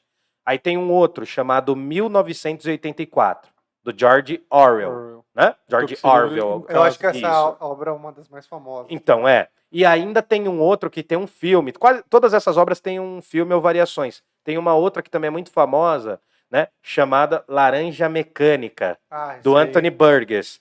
Vamos fazer o seguinte? Proposta aqui, agora na hora. Vê se a galera do chat concorda. Na próxima, a gente pode trazer esses quatro livros e eu falo um pouco do que é distopia e o que é utopia. Pode ser? Uhum. A gente pode Podemos. pegar uma próxima, uma outra, tal, e falar antes de chegar no Aristóteles. Bom, vamos voltar. O Sócrates vai criar uma sociedade perfeita. Nessa sociedade perfeita, tudo funciona bonito e maravilhoso, não tem despachante, né? não tem dívida, não, não tem essa. É, não tem homicídio, É, não é tem isso. roubo. É, é uma sociedade perfeita, porque é um modelo. Nunca a representação de algo vai ser igual a esse algo. Tá. né? Se a gente tivesse um mapa de Jundiaí do tamanho da cidade de Jundiaí, não era necessário ter o Mapa. mapa. Entendeu? Então a gente vai trazer que esse mundo ideal é uma representação. E nessa representação, Sócrates fala assim, ó, seguinte, a gente vai tentar entender a cidade para ver como que são os indivíduos dessa sociedade. E aí, isso vai ficar indo e vindo na república. Fechou? Fechou. A gente vai falar de polis, que é a cidade, e a gente vai falar de antropos, que é o indivíduo. Então a gente vai subir e descer. A gente vai subir e descer a parada. Bom, o Hum. que acontece, mano? Só para não perder o raciocínio. Na utopia socrática, que é escrita pelo Platão, existe uma sociedade onde tem governantes, uma sociedade onde tem guerreiros e uma sociedade onde tem comerciantes e artesãos. Entendeu? É uma divisão em três. Sacou isso? Sim. Tem, uma- tem os governantes, que são os caras que mandam na cidade, bem organizado. Não é uma sociedade com desigualdade social. É uma Só sociedade organizada, que tem quem. Perdão. Quem organiza, tem quem luta pela cidade. né? Esquece. Tem um Usa esse making off muito legal. Tá caindo o protetor de copo do Danone, Do Fabrício. do Fabrício. Ele derruba a cada dois segundos. Todo gole velho. que ele vai dar, ele Todo gole ele tem a noção. Eu já falei, mano, tira Tira o bagulho, velho. Mas não, o cara é menino. Ele tá começando agora no Play. Sofista. Um sofistinha. Bom, aí o que acontece? Então, brincadeiras à parte, Fabrício, é zoeira, tá? Não vai matar a gente. Né? Não vai vir com pancrácio pra gente. Fica esperto na hora da saída. Fica esperto na hora do. É, no make-off a gente resolve. Bom, o que que acontece? O que que tá rolando? Uma sociedade onde tem quem governa, onde quem protege a sociedade, essa sociedade ideal, e onde tem quem trabalha nessa sociedade ideal. É muito parecido com o próprio modelo da época de Atenas, que é uma cidade riquíssima, poderosa, que é pautada no quê? Na escravidão. Uma sociedade pautada na escravidão é desigual, mas na visão do Sócrates, do Platão, essa desigualdade traz uma certa unidade. A gente vai discutir também. Entendeu? Ficou claro? Quem que tinha direitos políticos lá no mundo grego? Ricos. Em Atenas, os ricos, poderosos e bem-nascidos, os eupátridas. Logo abaixo tinha todo mundo que não tinha direitos, a maior parte da população. Mulheres, menores de idade, crianças jovens, trabalhadores, o xenós, o céfalo do começo do livro é um xenós. Ele não é grego, fala grego e vive bem ali, mas não tem direitos políticos. E, por fim, tem as- os escravos, os que são escravizados. Na época do Platão, era normal considerar a escravidão algo válido. né? O Brasil foi o último país a liberar, libertar os escravos e liberou bem porcamente. E Né? me parece, posso Hum. estar falando besteira, que São Paulo foi o último, a último, o último estado e Jundiaí a última cidade. Então, Jundiaí foi uma das últimas, por quê? Porque aqui era chamado, pouca gente fala disso, Jundiaí era chamado de Porto Seco. A nossa cidade de onde a gente está falando agora, galera, vocês podem estar ouvindo isso em qualquer lugar do mundo. Tem um cara Ah, de não. Curitiba aqui, ó. Porra, legal. Quem é? Quem é? Fala aí. É... Denis Oliveira. Abraço pro Nirdo. Porra, o Denis Bragiato de Oliveira, meu amigo de infância, velho. Direto de Curitiba. Porra, um abraço pro Denis Bragiato de Oliveira e pra família dele, que é gigante. Né? Um abraço, ele foi papai recentemente. Pô, Denis Bragiato de Oliveira. A gente ficou amigo, ele tinha quatro anos e eu tinha três, cara. Pô, que A legal. gente é amigo de criança Ele tá mesmo. morando em Curitiba. Ele mora em Curitiba. Ele puxa o sotaque até, pra vagar de gaúcho. Ele é loirão, altão, tá, é galanzão. Ele puxa pra dar uma de gaúcho, mas ele é jundiaiense. Mas enfim, né? Ah, brincadeiras à parte. O que... Ô, valeu, Denis. Parceiraço mesmo, amigo mesmo, cara, da vida, né? Quando eu casar, você vai ter que estar aqui. Eu não fui no seu casamento, mas você vai no meu, tá? Enfim. ah, o que Nossa, já fiz uma declaração aqui, deixa eu continuar. É, Milena até esticou o pescoço. Animou, né? Animou. Animou ou desanimou? Ela falou, ferrou, velho. Enfim, Por né? que a Milena tá indo embora? Eu não entendi. Bom, aí o que acontece? Esses mano começam a imaginar uma sociedade ideal onde tudo funciona. Governantes, guerreiros e os artesãos. É uma sociedade desigual, mas é- não é uma sociedade com um extremo nível de desigualdade como é o Brasil. Uhum. Como é Jundiaí, por exemplo, que é uma cidade muito desigual. Bom, continuando o raciocínio, aí a gente fala assim, tá, para uma sociedade dessa funcionar, a gente precisa de uma coisa, o Sócrates fala. Tem uma coisa que é fundamental para essa sociedade funcionar Justiça? mais do que justiça. Educação.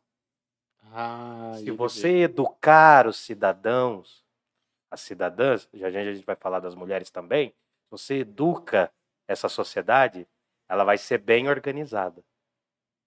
Totalmente o que a gente está precisando no país hoje. E não é educação assim, ai, quem é das periferias não tem cultura. Tem gente babaca que fala isso. Não é isso. Educação é você dar uma oportunidade e acesso para a maior parte da população, que é o que não existe no Brasil. Alguma pergunta aí? Não sei, alguém falando alguma coisa? Bom, qual que é a base da educação da sociedade perfeita para o Sócrates? Lembrando que é o Platão escrevendo. A sociedade perfeita é pautada com dois pilares educativos. A musiqué, lembra alguma palavra? Música. Música. Para os gregos, música não era só música, só tocar. Música era poesia, era teatro, música era quase todos os elementos, principalmente a poesia. Tudo bem? E tem uma outra característica que o Platão vai escrever que é fundamental numa sociedade perfeita. A gente tem, então, com a música, a gente educa a nossa Cabeça. mente, a nossa cabeça. A gente educa o quê? O nosso comportamento. Uhum. Só que a gente precisa também educar o nosso corpo. Então a sociedade ideal é uma sociedade pautada na música, musiqué, que é uma boa estrutura de educação com música, poesia e tudo mais. A poesia é extremamente pro- perfeita para o Platão, é importante. Só que também tem que ter a ginástica. Pouca gente fala disso. Qualquer pessoa que entra no primeiro ano do curso de educação física, sabe quem ele vai estudar? Platão. Platão. Porque Platão foi o primeiro grande teórico a falar da educação do corpo. Aliás, o Platão vai fundar uma coisa chamada academia. Academia era um lugar onde se estudava matemática, poesia e se fazia ginástica. A palavra academia vem de um deus chamado Acadamos. Não, não é um deus, é um herói. É um herói que salvou Helena de Troia em um determinado momento. É um herói mítico. Como tinha um lugar na Grécia Antiga, em Atenas, que era destinado a esse deus, o Platão conseguiu montar a escola dele filosófica ali. E na porta da escola dele filosófica estava escrito assim: que ninguém que não goste de matemática entre aqui. Era proibido quem não gostava de matemática. Para ser filósofo era, era importante saber das matemáticas da coisa. Vamos continuar. Uma educação perfeita numa sociedade ideal é uma, uma educação que tem musiqué, principalmente com poesia, e a ginástica, que é para educar os corpos. Hum. Eu educo a mente e eu educo os corpos. Mente sã, corpo são. Corpo são. É? É, O Platão, mano, o Platão inventou tudo, velho. Educação física. Que a gente queria jogar bola Você na hora do tá, intervalo. você tá acabando com o argumento agora da pessoa que fala assim, que erra uma conta e fala assim, eu sou de humanas, não sou de exatas. Você pode ser de humanas, mas na visão do Platão você não seria filósofo. É por isso que eu tenho medo de falar que eu sou filósofo, porque quase todos os filósofos falam, não, tem que ser bom em matemática. Eu era péssimo. Eu era péssimo, horrível. Física, então, um abraço para minha professora de física no ensino médio. Ela quase morreu comigo lá. Eu era muito ruim nas exatas, então eu não vou ser filósofo segundo Platão.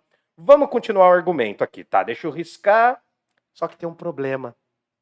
A poesia tem um problema. Entenda a poesia também como um conjunto de mitos do mundo grego. Que era a maneira que eles escreviam tudo. né? Lembra que eles escreviam lá com Homero e com Exílio dos poetas. Uhum. O Platão vai colocar na boca do Sócrates e vai falar o seguinte: pera aí, mano. Pode ser a poesia, só que a gente tem que tomar um cuidado. Se a gente quer uma sociedade perfeita, a gente tem que criar uma educação que seja também perfeita. E para que essa educação seja perfeita, a gente tem que transmitir os valores corretos. Uhum. E o que eram os valores corretos na visão do Platão, falando pela voz do Sócrates? Era a mitologia onde os deuses não faziam mal. Porque, peraí, se você ensina para um moleque que ele tem que se comportar, e aí nessa so- so- sociedade perfeita, você fala de um deus que rouba, você está passando um mau exemplo. Você está passando um exemplo totalmente contrariado, tá ligado? Então você tem que dar uma educação correta e essa, essa parte é legal porque o Platão, ele fala, ó, na nossa, o, o Sócrates, tá? Mas com a- sempre com a voz do Platão, escrevendo, Platão escreve e Sócrates fala. Na sociedade perfeita, não tem espaço para poeta. Mais especificamente, não tem espaço para mitos que trazem problemas. E quase toda a mitologia grega É é uma treta. é a né? característica deles, né? A Os cara- deuses são meio humanos, né? Não. Eles são ciumentos, eles são Sim. orgulhosos. Temos semideuses. Não, basicamente a mitologia grega é o quê? Assassinato, roubo, traição, incesto. Só isso. Tipo o Velho Testamento. É, é tipo o Velho Testamento, exatamente. Boa reflexão. O que que acontece? O Platão, falando pelo Sócrates, falou assim, mano, não dá para explicar, não dá para colocar mitos ruins na nossa sociedade ideal. Nós temos que ter mitos precisos que eduquem esses jovens para que eles tenham uma noção poderosa do que que é e que eles sejam sempre o mais próximo do ideal. Tudo bem? Pegou? Fechou? Pode Estamos continuar o rolê? Claro. Tá bom, então. Agora, nesse momento, é quando o Platão vai expulsar os poetas da República. Lá no final, ele vai falar que assim, ó, os poetas que contam histórias traiçoeiras, histórias ambíguas sobre os deuses, são os zangões da cidade. Não pode ficar lá. Por extensão, ele tá jogando uma indireta nos sofistas. Que o Platão vai falar: os sofistas me ensinaram errado, mano. Então, sofista na cidade ideal também não pode existir. Ah. Sacou? Por isso que eu entro poeta tal. Lembra que eu falei, e olhem lá no vídeo o mito da caverna. Lembra que eu falei que no mito da caverna tinha galera que ficava voltada para sombra e tinha uma galera que passava atrás enganando? Sim. É a figura dos poetas enganosos e dos sofistas. E dos políticos ruins também. Mas a gente vai chegar, vai fazer esse mix. Bom, vamos continuar. No livro 3 e 4, eles vão continuar definindo o que é uma sociedade perfeita, vão falar como tem que se comportar o artesão, como tem que se comportar né? No livro 3 e 4. Como tem que se comportar o governador, tal, o gerente. O governador não, o governante, enfim. Tudo bem? Aí a gente chega no canto 4. O livro 3 e 4 são muito parelhos nesse sentido, e aí a gente entra no canto 4. Diga lá, meu filho. Ô, Hildon, é, quando você entrou no capítulo, você falou que eles iam começar a imaginar a sociedade perfeita. Tem algum momento do livro que eles começam a imaginar de fato, assim, pô, ia ser legal se, tipo, é, todo mundo usasse só um tipo de roupa, ou todo mundo morasse em casas que fossem ah, exatamente iguais, alguma coisa do tipo assim, tipo concreta, que Platão imagina de forma concreta o que é perfeito? Ele não chega a esse grau de especificidade, mas ele fala que para uma sociedade ser o mais para uma sociedade perfeita, né? Ser perfeita, todo mundo tem que estar tá de acordo com as suas coisas e tem que ter um nível em que ninguém passe fome, que ninguém passe frio, passe sede, você está entendendo? Uhum. Passe as grandes carências do mundo. Por quê? Uma sociedade perfeita, a gente vai perceber lá na frente que uma sociedade perfeita, ela jamais se realiza perfeitamente. A gente vai entender isso lá na frente. Agora, antes de chegar nesse raciocínio, só para a gente entender a parada, né, em nenhum momento aqui, por favor, em nenhum momento o Platão está falando dos dias atuais. Todas as críticas que o Platão vai estabelecer é sobre a sua época, tá bom? Teve algumas interpretações que colocaram, teve algumas interpretações que colocaram, sobretudo né, no século XIX e começo do XX, interpretaram ruim o Platão, interpretaram de forma equivocada. Quer dar um break aí? Tá tudo não, bem? Não, vamos embora? Tá vamos embora, vamos, vamos lá então. O que que acontece, mano? A gente tem que entender que o livro 4 vai abrir, eles vão continuar falando da justiça, eles vão, eu estou olhando aqui só para marcar, eles vão continuar falando dessa arete. Para o Sócrates, uma sociedade perfeita é uma sociedade onde todo mundo exerce a sua função. O artesão não quer ser o governante da cidade. Hum. O guerreiro não vai ser o artesão.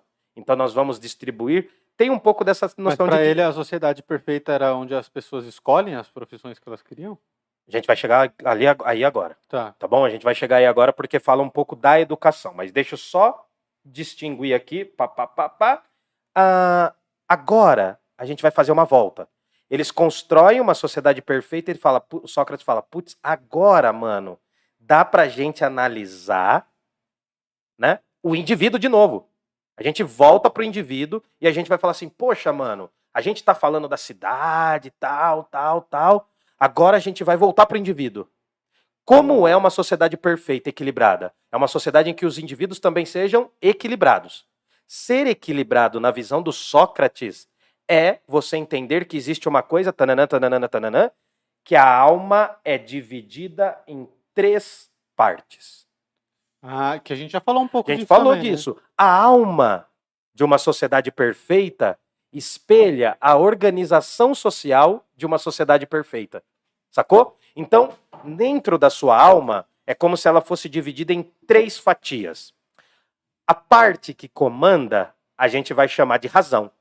É a parte que comanda o rolê.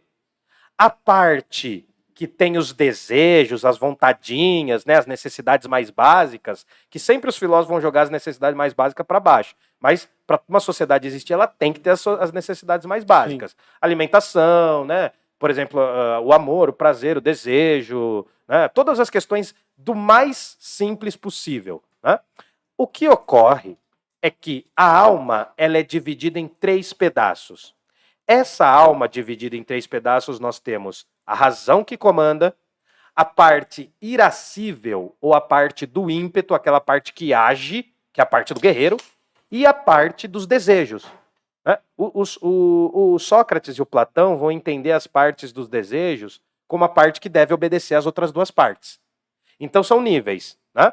A parte dos artesãos, a parte do, do nível mais básico, né? dos, dos, desejos, ela é a base da pirâmide. Tá. Depois eu subo para a parte de quem, de, de, quem defende essa cidade, que é o ímpeto, é a força. Inclusive, em alguns momentos, o Sócrates vai falar assim da parte irascível, a parte que tem ira porque é a parte dos guerreiros. É aquilo na sua alma que faz você agir naquele momento. Pá! Né? No, naquele instante você tem que agir. E tem a parte que é a razão, que tem que coordenar as outras duas partes. Por que, que eu estou falando isso? Para uma sociedade perfeita existir, eu preciso ter uma educação pautada na música e pautada também na ginástica. E Uhum. essa educação vai gerar o indivíduo perfeito, cuja alma tem a divisão de três partes. O Platão divide essa alma em três, e essa divisão, né, o- o- a parte do artesão não pode comandar. A parte do guerreiro não pode comandar. Quem tem que comandar É a razão. é a razão. É um pouco para a gente entender até a parte. Vamos brincar com o seguinte: vamos imaginar que o ser humano é uma pirâmide. Eu sou uma piramidezinha aqui. Aí a parte da razão é a que comanda. Vou brincar, é bem forçado. Platão não diria isso jamais, mas a parte do coração é aquela que tem o ímpeto de fazer a coisa. Uhum. E a parte dos nosso, do estômago, do ventre aqui, a parte do intestino, toda essa parte aqui sexualiza, da- dos órgãos sexuais, é a parte que deve obedecer às outras duas partes. Por quê? Entra aquela ideia o seguinte: se a parte mais básica comanda, seu corpo não vai estar bem organizado. Sim. Se você só quer desejo, desejo, desejo, desejo, é como se a gente fosse um copo furado no fundo. Nunca vai estar cheio. Cara, que é a maneira que muitas pessoas se deixam viver, né? Uhum. que se levam a viver desse jeito. Então vai vendo o raciocínio. Estou falando da cidade, a organização da cidade com uma boa educação. Cidade perfeita. E agora eu estou falando do indivíduo. Porque o indivíduo vai receber essa boa educação e vai ter a alma bem organizadinha. Fechou? É nós? Alguma coisa? Quer falar? Não, Alguém do chat aí? Tem gente acompanhando? Fala do Apoia-se de novo, irmão. Vai lá, vai é o- lá. ah, Joga o Apoia-se. Apoia-se, que é o apoia.se barra Parla Podcast. Apoia.se barra Parla Podcast. Certo, ajuda a Pix gente. também. Se vocês Manda, acharem manda. que dá muito trabalho fazer cadastro lá no Apoia-se, é só mandar um Pix pro pix.parlapodcast.com.br. Sim. Tá bom? Ajuda a gente lá. Agora a gente vai chegar na metade do livro. A metade do livro vai imaginar essa sociedade perfeita e vai ter três problemas. Tem três dificuldades. Quais? Essas três dificuldades vão ser chamadas de três ondas que tem que pular. Não são as sete ondinhas de Iemanjá. São três ondas. O Platão vai usar essa expressão na boca do Sócrates para falar: ó, tem três ondas que a gente tem que atravessar. Para uma sociedade ser perfeita, olha a reflexão do Platão. Para uma sociedade ser perfeita, a gente tem que considerar a primeira, o primeiro grande desafio dos governantes. Os governantes não podem ter posses, não podem ter propriedade privada, não podem ter família e não podem receber para mandar na cidade. Ah, isso parece legal, hein? Isso parece legal. É atraente. Quer que eu fale de novo? Quer que eu esmiúce? Quer entender mais? Não, Pode ir? não. Então- Ué, não sei, não. a galera quer que repete. Repete então. Só. Só para você entender, a gente está criando uma sociedade ideal. Então, uma sociedade ideal, quem governa não pode ter bens particulares, porque isso pode enaltecer A corrupção. a corrupção e a vontade dele de ter mais. Qual que é o bem do governante? É a cidade. É a polis. A polis ideal vai considerar que o governante tem como família não a família individual dele, mas sim a família que é toda a sociedade. O governante, por isso que tem que ser bem escolhido. Não pode escolher qualquer um para mandar na cidade ideal, porque ele tem que estar bem correto, ele tem que ter uma boa educação e mais, ele não pode ter propriedade, nem família, nem ganhar para isso. A segunda onda, que é muito interessante e que dá uma provocada legal, os caras falam assim, o Glauco, né, o Polemarco e o outro que tá ali com ele que chama Adimanto também. Tem três caras conversando com ele. O sofista foi embora. Ficou os três meninos. Ele fala o seguinte: olha, os caras falam, mas peraí, para essa sociedade ser ideal, como vai ser? Presta atenção nisso. Como vai ser a educação das mulheres e dos homens? Vai ser diferente? Aí eu faço a pergunta, Fabrício, né? A- as mulheres precisam ter uma educação diferente da dos homens ou não, numa sociedade ideal? Eu acho que não. As mulheres podem ser governantes numa sociedade ideal? Eu acho que sim. Não só na ideal, né? Na nossa a gente entende É. que tem mulheres que governam, mulheres que estão na política, né? No mundo grego seria impossível. Então, o Platão está quebrando com um valor que existia na época dele. O Platão está usando esse argumento para falar o seguinte: olha, na sociedade ideal, as mulheres têm o mesmo direito que os homens. Isso Assusta, assusta né? Platão era feminista. Não. Conhece, ó. Assim, infelizmente não. Hoje a gente entende. Não, mas isso é interessante. Eu sei porque ele falou um monte de coisa escrota Porque- sobre mulheres. sim. né? Mas na sociedade ideal ele entendeu É, que isso era necessário. Então, mas olha que legal. No século XIX, quando a primeira grande força do feminismo estava ganhando né, o poder e destaque, o feminismo estava surgindo com as sufragistas, né, com, com as mulheres que lutavam por direitos iguais, a interpretação que elas faziam do Platão nessa parte era que, ó, o mestre falou isso. O mestrão aí, ó, falava para os homens, assim, o mestrão da filosofia falou, ó, numa sociedade mais próxima do perfeito, então a gente pode ter direitos iguais aos homens. Além disso, as mulheres também poderiam ser governantes. Claro que o Platão em si não concordava totalmente com isso. Ele está usando esse argumento para uma sociedade perfeita. Sim. E as mulheres podem ter a mesma educação que os homens. Há uma brincadeira até, porque eles zoam assim, os homens falam, né? A gente já falou aqui, no mundo grego, os valores masculinos eram determinantes. Os caras falam, mas peraí, a gente vai pôr as mulheres para treinar ginástica junto com os homens? Aí o, Sócrates fala assim: na época, a maior parte dos gregos treinava a musculação, principalmente os homens, nus peladinho. Nossa! É verdade. Não.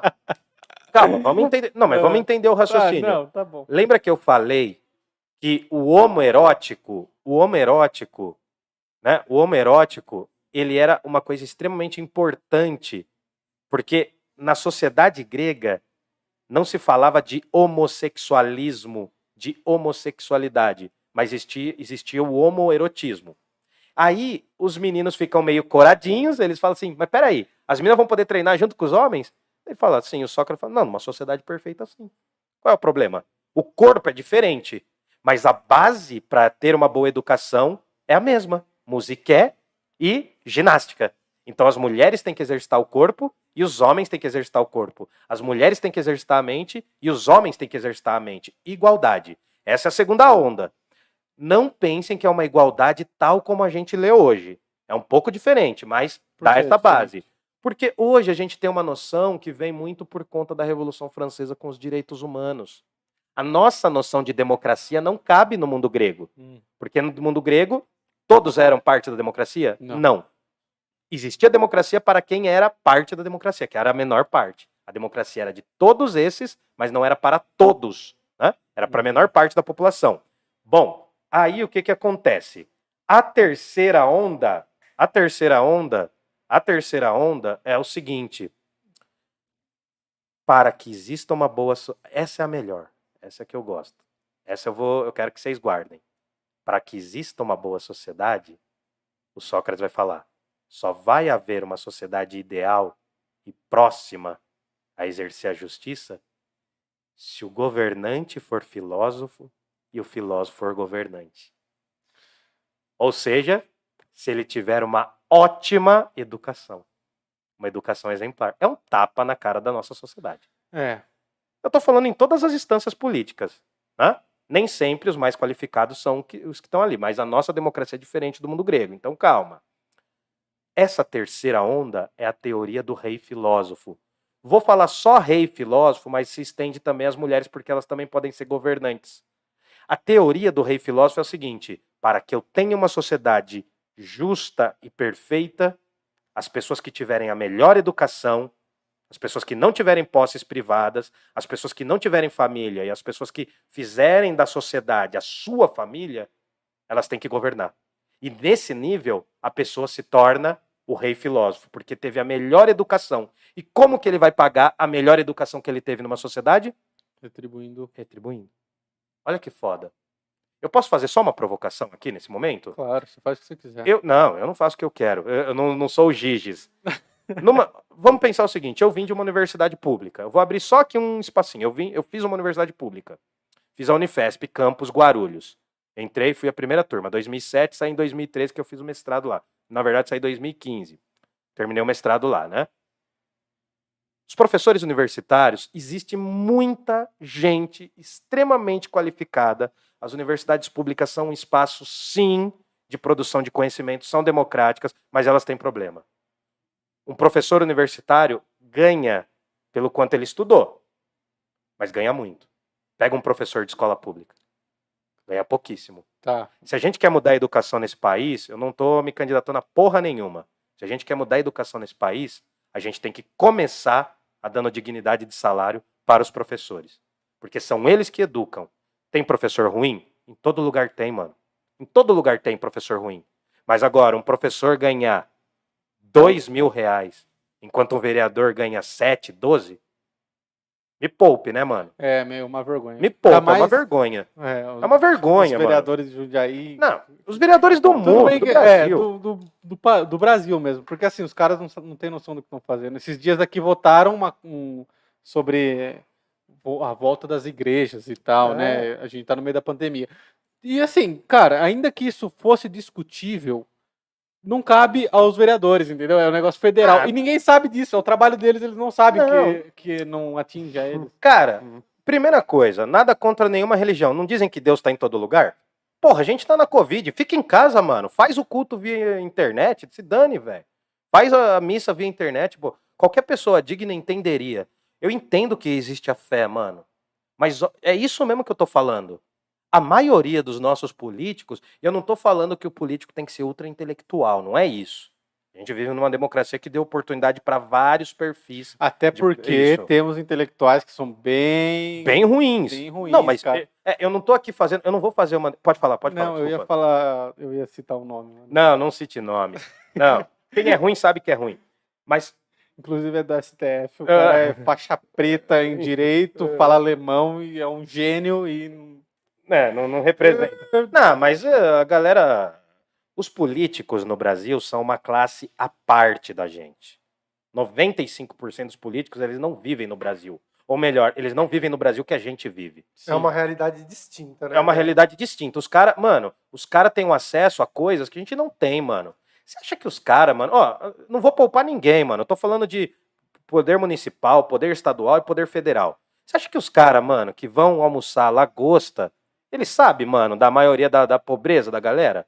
Que não tem ovo pra comer, velho? Não sabe, mano. Esses caras estão fora da realidade. Esses caras, sim, criaram um mundo só pra eles, mano. Cabe a nós. Falando sério mesmo, cara. na- cabe a nós, mano, reivindicar o que é nosso. É um direito nosso. Eles estão lá por nossa causa.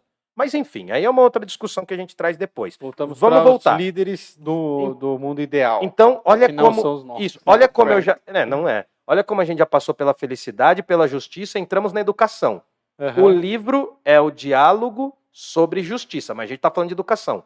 Para que uma sociedade perfeita existe, exista, perdão, o filósofo tem que ser rei e o rei tem que ser filósofo. Ele usa brincando essa figura do rei, tá? É o cara que governa. Tem que ter uma boa instrução. Ele já tinha noção de democracia, alguma coisa Sim, assim? a gente está falando da Grécia nesse momento. Há uma democracia que é o momento. Que não é igual não a é, não é igual a nossa. Mas Isso. eles, falam sobre isso também? Não, Porque aí, numa sociedade ideal, todo mundo tem intelecto suficiente para participar da política no pensamento deles ali. Então, mas uma sociedade ideal, para o Platão, é uma sociedade em que só os governantes se ocupam com política. Porque é o métier, é o específico deles. Porém, para que a gente não destrua essa sociedade, esses políticos têm que ter, são, têm que ser os melhores, e eles têm que ter uma noção muito bem colocada de que eles estão a serviço da cidade, da polis. Cara, é totalmente diferente do que a gente vive. Nós vivemos uma democracia representativa, que a gente vai lá cada dois anos, elege vereador, tarará, e some. A gente não vive a política. E a gente é atingido diretamente por ela. Tem alguém no chat aí, alguém querendo perguntar alguma coisa, falar, xingar, criticar? Não, só quero falar que o Nicolas tá aqui. Aí, meu Deus do céu. Nicolas, por favor, segura. Eu sei as perguntas que você vai fazer, mano. Dá uma segurada aí. Deixa passar o, o capítulo 8. O Nicolas, segura aí, velho. A gente vai te chamar para Aristóteles, mas segura a emoção. Não vai me destruir aqui. Né? Tô aqui ralando a bunda no asfalto. Bom, vamos lá, mano. A terceira onda é: nós precisamos de filósofos que sejam governadores e governadores que sejam filósofos. Por quê? Porque é nesse momento que eu explico um outro mito. Qual? O mito das idades, da- das eras. As eras é o quê? Ele, o Platão vai resgatar um mito que é muito comum no mundo grego, que é existia uma época em que os seres humanos eram como ouro, eram os mais nobres. Aí essas é- depois no mundo grego tinha essa noção, existia a mitologia e falava que primeiro foram criados os titãs, depois os deuses olímpicos, blá blá blá, e aí depois criou a primeira geração de humanos. A primeira época dos seres humanos eram de ouro. Depois esses esse ouro foi virando prata, depois bronze, depois latão. Tem muito a ver com aquilo que aparece lá numa- no momento bíblico, da, da estátua com a cabeça de ouro, mas é uma outra leitura, tá Hum. bom? Não vamos colocar isso aqui para misturar. Quem é o ouro? Os governantes. O rei filósofo é quem coordena a sociedade. Quem coordena, sabendo que nada é propriamente seu. Tudo é dessa cidade. Pelo amor dos deuses gregos. Platão não era socialista, Platão não foi comunista, Platão não foi anarquista. Essas coisas nem, nem tinha. Não, não, não, não, é porque, mano, eu vejo, no, tem uns amiguinhos aí no Instagram falando umas bobagemzinhas de esquerda e direita que é pesado. Não é esse o caso. Platão tá em outro rolê. Vamos andar aqui. Então, a gente precisa ter o que que o governante tem que ter? A melhor educação. E qual é a melhor educação? A educação do filósofo, que é a pessoa que vai usar a razão, o raciocínio, o intelecto a serviço dessa sociedade. Uhum. Acho que todo mundo concorda com isso. Como ele tem uma boa educação, ele paga a cidade com uma ótima educação. Se nós colocássemos os professores de escola pública para ganhar bem nesse país, eles iam retribuir isso com uma ótima educação. Mas não é o caso, né? Não é o caso. A educação é o último dos problemas no país. É verdade. Infelizmente. Né? Haja visto a verba que é dada, né? E não é esmola, mano. O professor não merece esmola. Tem que ganhar bem, velho. Ganhar bem. Você quer mudar uma sociedade. E aí também tem que melhorar, né? As famílias também têm que entender que educação se, vem, se tem em casa. Né? A gente é escolarizado na escola. Bom, vamos lá, senão eu não chego nunca, nunca. Livro 6 e 7 vão ser as grandes reflexões sobre como temos que educar. Como nós temos que educar? A gente tem que A educar. epistemologia. Ah, ó, então. que eu aprendi. Aê, ó, ó como a gente tem que educar. É natural na cabeça do Platão, na cabeça do Platão e do Sócrates, que os seres humanos são naturalmente desiguais. Tá, concordo com isso. E- Não, mas você vai ver aqui, você não vai concordar tanto porque no que eu vou chegar vai, vai, vai contestar um pouco. Se Por quê? precipitou, hein? Não, não, Cara, cara, as pessoas são desiguais, ué. não, mas tem a ver por quê? É mais ou menos assim. Até um determinado grau, a educação vai ser para os artesãos e comerciantes. Num grau maior, a educação vai ser para os guerreiros. E no grau plus, quando a gente. Porque assim, o Platão fala: olha, a gente vai educar, a base vai ser todo mundo igual. Só que a gente vai pensar os talentos, vai falar: putz, esse tem talento para ser guerreiro. Essa tem talento para ser guerreira. Sobe um degrauzinho. Aí não tem nada a ver com onde você nasceu. é não, não, não, não. É, é, é, é, é livre. Eles não chegam a falar exatamente de escravidão nessa sociedade ideal. Uhum. Existem os artesãos e comerciantes, que são um nível mais baixo. Não quer dizer que seja ruim, porque não é desigual economicamente. Aham. É uma sociedade onde ninguém passa fome. Por isso que é ideal, mano. Não existe, não vai chegar em nenhum momento. O ser humano é podre, mas enfim, o Platão imagina e daí beleza, vamos correr o barco. Aquele que eu pensei, aquele talento, né, que eu peguei da base, falou, mano, a, a galera aqui ó, não tem nenhum problema, mano, em a pessoa ser sapateiro. Não tem nenhum problema em a pessoa ser é, coletor de lixo. Não tem nenhum problema em ser marceneiro. A gente valoriza mais o cara que tá lá em cima da pirâmide, mas não tem nenhum problema. Quem que tá fazendo esse país se manter, velho? Os, os caras de aplicativo, mano. Tá levando comida pra, pra classe média e pra classe alta, sobretudo. Uhum. Imagina, cara, tem muito motoboy levando comida e estando com a barriga vazia, porque ganha uma miséria dos aplicativos. É verdade. Então, assim, não há vergonha, ninguém, não existe, assim, né? Não existe nenhum trabalho que seja ruim necessariamente. O ruim é ganhar mal por esse trabalho. Sim. A gente vê, cara, todo dia, quando a gente grava de sexta aqui, não passa os coletores de lixo, eles são invisíveis para nossa discussão. Infelizmente. Só que o que que acontece? Se eu dou o mínimo para essa pessoa viver e ter dignidade, não existe trabalho ruim. Aí o Platão falou, ó, pensou os caras que são melhor, sobe pro nível dos guerreiros. Vamos ver se os caras são top. Aí os caras estão lá aprendendo a coordenar, mandar na cidade, ajudar, né, a organizar, Sim. defender a cidade de um conflito, suponhamos. E aí ele falou, putz, tem uns caras que são mais top. Que além de ser bom guerreiro, porque teve uma educação na ginástica, é marombado, né? É, é, saindo da jaula, né? O cara é fortinho. Pir. Aí tem os caras que, além de ser muito forte, já teve educação de base, teve educação dos guerreiros, eles vão subir para outro nível, que é o nível dos governantes. Esses caras usam a razão. Antes de ser a força, eles sabem como usar a força e estão no nível mais alto.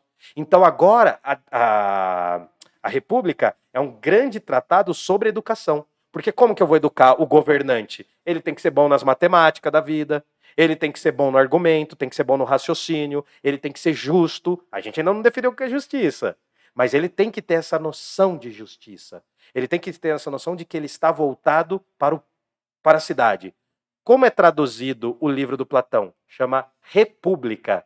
República foi o nome latino, né, o nome romano que foi dado para o livro. O livro chama Politeia e é Estado. República vem do latim que significa res, coisa pública. O espaço que é de todos. Né? Uhum. Enquanto Jundiaí vai muito bem cercando praça, cercando cachoeira, ao invés de educar as pessoas e conscientizar como lidar com esses espaços, né? a República do Platão é uma coisa pública, é o espaço público. É o bem que não é meu, não é seu. Se a gente tivesse essa noção, nenhuma calçada estaria tão fodida como estão as nossas. Por quê? Porque a calçada não é só da rua. A calçada é Sua minha. também. A calçada é sua, velho. A rua é sua. Por que, que rua tão esburacada assim? Aí você chega em condomínio de luxo, tem buraco em condomínio de luxo? Não, Não. tem, velho. Por quê, mano? É desigual. Aí vem época de eleição, todos os buracos somem. Aí vem esse asfalto vagabundo, depois de um ano aparece de novo. Bom, a educação é o grande tratado. E agora a gente chega no livro 7, que é o coração do livro. Porque no livro 7 nós temos o que a gente chama de os três símiles semelhantes, símiles vem de semelhante, os três símiles da República, que são também as três alegorias. Tem a alegoria da linha, a alegoria do sol e a alegoria da caverna, ou mito da caverna. Ah, que a gente já estudou o mito da caverna. Alegoria da linha, a gente já estudou. Para o Platão existe uma divisão entre mundo sensível e mundo inteligível, mundo Que é suprassensível. o mundo das ideias. Né? Tem uma parte que o Jonga canta no, no álbum novo, né? É que eu não. Como que é? Eu não tô mais inteligente, eu tô mais inteligível. O cara é muito foda, velho. O cara fez história. Na universidade, eu não passei naquela universidade. Eu fui prestar o FOP, mas não passei. O cara fez história e ele fala na mesma música: não é que eu abandonei o curso de história, eu tô fazendo ainda. Não é que eu Uhum. abandonei o curso no último semestre. Ele fala: eu tô fazendo ainda. Cara, é um puta álbum, o álbum nu do Jonga. Mas enfim, vamos voltar. Existe uma divisão entre o mundo dos sentidos, que é essa realidade onde a gente está, e o mundo das ideias, o mundo suprassensível, o mundo inteligível, o mundo que está além dos nossos sentidos. Essa divisão é importante para a gente entender o quê? Que a gente tem níveis de conhecimento que vai subindo. Vai subindo e ficando cada vez mais teórico. O mundo das ideias tem a ver justamente com, ti- com isso. E tem um detalhe: esse mundo aqui é o mundo onde tudo acaba. Por mais linda que seja uma mulher, um dia ela vai deixar de ser linda porque ela não é a beleza. Por mais justo que seja um governo, esse governo vai degenerar e vai deixar de ser um governo justo. Uhum. Você está entendendo? Sim. Então, as coisas no mundo sensível degeneram. No mundo suprassensível não degeneram nunca. Nunca. Entendeu? Tá. Mundo das ideias. Aí vem a segunda alegoria, que é a alegoria do sol. Como que é a alegoria do sol? O Sócrates, ele, ele assume os limites dele, mano. Ele não é o Topson, tá ligado? Ele não é o cara que sabe tudo. Ele fala, mano, eu não consigo definir a alegoria do sol. Eu consigo dizer o seguinte: o sol no mundo sensível é o equivalente. Olha como vai mudar, vai mudar. Sair da educação, agora eu vou falar da ideia do bem. No mundo sensível, o sol está para o mundo sensível da mesma forma que a ideia do bem está para o mundo suprassensível. Entendeu? Ficou confuso? Quer perguntar alguma coisa? Eu não entendi nada. Ah, então vamos lá. Bom, aqui no mundo sensível, qual é a maior fonte de luz? O sol. Sol. O sol. É o sol que nos alimenta, é o sol que Sim. nutre a gente, Sim. é o sol que organiza os nossos horários. Sim. Na época do mundo grego, além de tudo, o sol tem uma noção do quê? Razão. Uhum. O sol é a claridade. Tá no mundo sensível. Lá no mundo das ideias, as coisas existem de forma perfeita. E lá no mundo das ideias, existe a ideia de justiça, a ideia do bem, a ideia de verdade, a ideia de coragem, a ideia do amor, a ideia do Murilo, a ideia do Fabrício. É como se nós fôssemos uma cópia de um arquivo perfeito que está em outro plano. Uhum. Nós somos a cópia disso. Se eu tiro um retrato do Fabrício, eu estou fazendo a cópia da cópia. A cópia da imagem. Não, mas o, o- o retrato que eu tiro do Fabrício, o retrato que você tem no RG, é você? Não, é um momento em que... Deixa ele falar, eu quero ver como é que Não. ele tá, o sofista. Tá dormindo aí? Fala aí, mano. Não, não tô dormindo. Sofista. Porque eu, tô- eu quero ver, eu- tô chamando o sofista pra briga. Ah, não, tô brincando. Tá. A imagem do, do- do- da fotografia é uma representação de você. É uma representação, não sou eu. Ou seja, Vamos supor, existe o Fabrício no mundo ideal, Sim. a essência, a fabricidade, que é só sua, a sua identidade. Aqui no mundo sensível, você é um corpo e uma alma. Você é uma cópia daquilo que está lá. E se eu tiro uma foto sua, eu estou fazendo uma cópia da cópia. É uma coisa que está duas vezes distante da ideia. Entendeu? Vamos supor, vou trazer aqui para o mundo internet que você pode me corrigir. Eu tenho um arquivo de Word, escrevi um texto no arquivo de Word. Aquele arquivo é o oficial. Aí eu faço uma cópia desse arquivo. Vai aparecer cópia, né? E aí, se eu faço uma cópia dessa cópia, vai aparecer cópia da cópia. Cópia de cópia. E para o Platão, a cópia da cópia é menos perfeito que a cópia, que é menos perfeito que o original. Original. Entendeu? E Tá. aí a gente vai entender o raciocínio porque no mundo das ideias existe a essência das coisas. A gente já viu muitos cavalos, a gente sabe que os cavalos são iguais. Tem características diferentes, mas tem uma coisa, se eu trouxer um quadro de um cavalo, eu vou estar falando sobre algo que existe aqui no mundo sensível. Sim. O cavalo ou os cavalos, eles têm uma característica tal que faz com que eles sejam eles e não sejam gatos. Um gato não pode ser um cavalo. Pelo menos não ainda hoje, né? Mas enfim, né? o que, que acontece que o Platão está raciocinando? A ideia do cavalo está no mundo das ideias, o cavalo real está no mundo sensível, e se um pintor pinta um cavalo, ele está fazendo uma cópia da cópia, da essência da coisa. Vamos andar. É, e chama mundo sensível porque é o mundo que nós percebemos através dos Dos sentidos. cinco sentidos. né? Por exemplo, eu estou tomando Danone aqui, ó. Danoninho. Hum. Esse Danone tem um determinado gosto, tem um determinado cheirinho, tem um determinado, né, ah, uma determinada cor. Tem, se eu coloco, jogar na minha cara, o que eu não vou fazer aqui, Por favor, ao menos, que, ao menos que a gente tenha 15 mil likes hoje, né? E as pessoas sigam a gente, nos apoiem no Pix, no Apoia-se, né? Tem um determinado tato, eu consigo sentir de uma determinada forma, né? E aí, o que que acontece? Isso está no mundo sensível, eu estou no mundo sensível. É a forma que eu percebo, eu estou dentro da Matrix, estou dentro da Matrix. Uhum. Aí, no mundo das ideias, existe a essência desse Danone. Nossa. O desse deu vontade de Danone. ir pra lá, hein? Dá vontade de mergulhar, né? A essência do Danone. Bom, e aí pra gente continuar, o Sócrates fala, mano, eu não sei definir perfeitamente o que é o bem. Eu sei dizer o seguinte, o sol é a suprema fonte de luz, nutrição, crescimento e manutenção das coisas na Terra.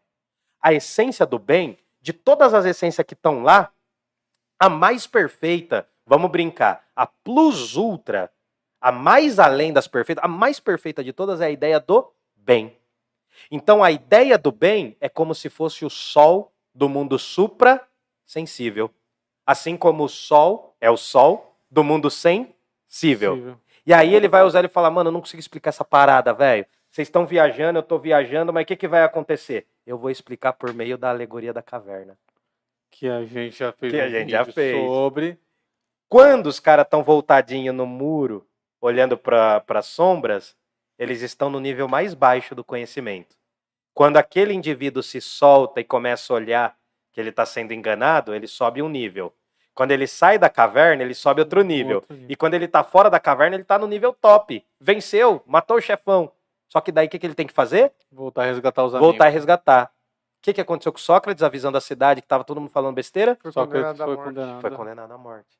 Olha como o livro todo se encaixa. Da hora, cara. Quem tá enganando a galera ali no rolê, no mito da caverna, passando com os bloquinhos e pensando que é a imagem, são os sofistas. Assim como o Trasímaco, que já picou a mula do diálogo. Além disso, quem tá lá na caverna sentado são os cidadãos da cidade que não é perfeita. Porque eles não têm consciência que eles estão recebendo toda hora no celular as fake news. Ah, Quem tá mandando as fake news no WhatsApp do- da galera é os sofistas, é os enganadores que estão passando com as imagens ali e tá todo mundo acreditando. né? Todo mundo tá acreditando. Por exemplo, vou, vou dar um exemplo. Nossa, eu posso apanhar por isso, mas todo mundo vê aquela porcaria daquela reportagem, o agro é pop. O agro é top. Por quê?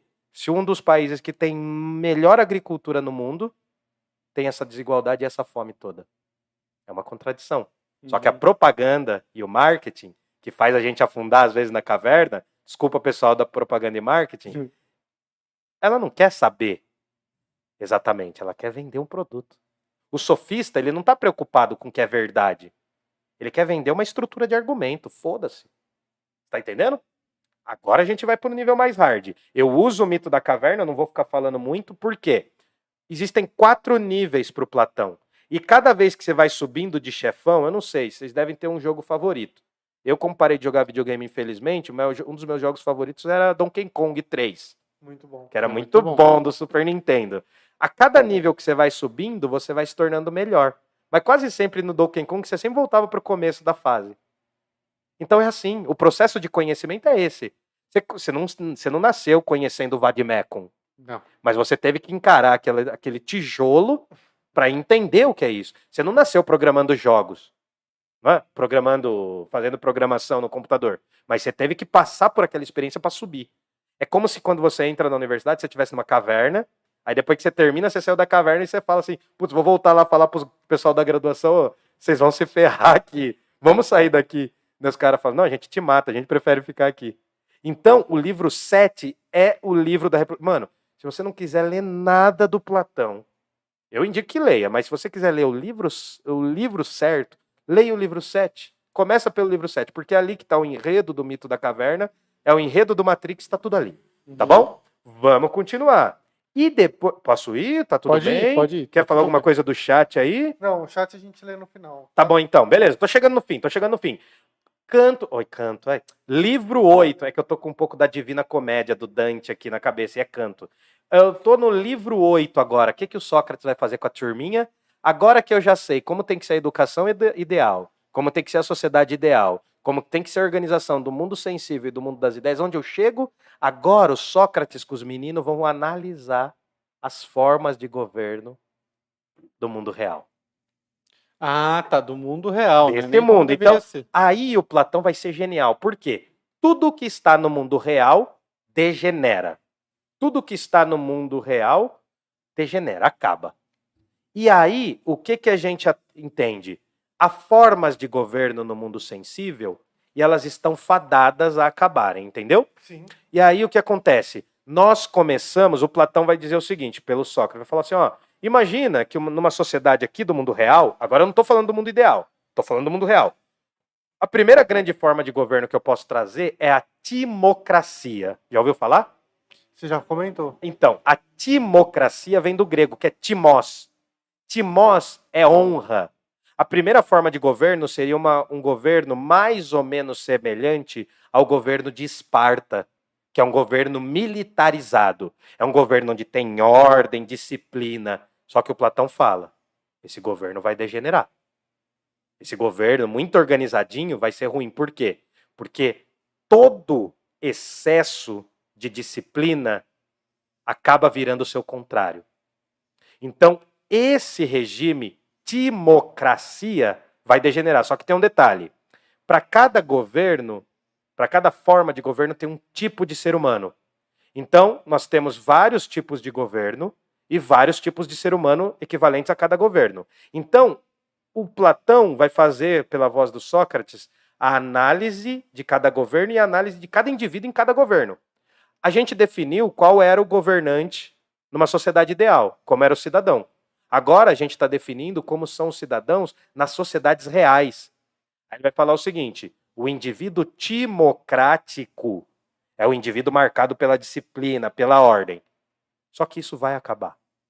Vai acabar degenerando, essa ordem vai se tornar cada vez mais violenta, esse excesso de disciplina vai se tornar violento e vai surgir uma sociedade oligárquica oligarquia, que é poucos mandam e tem muita grana e a maior parte não tem grana nenhuma e só obedece.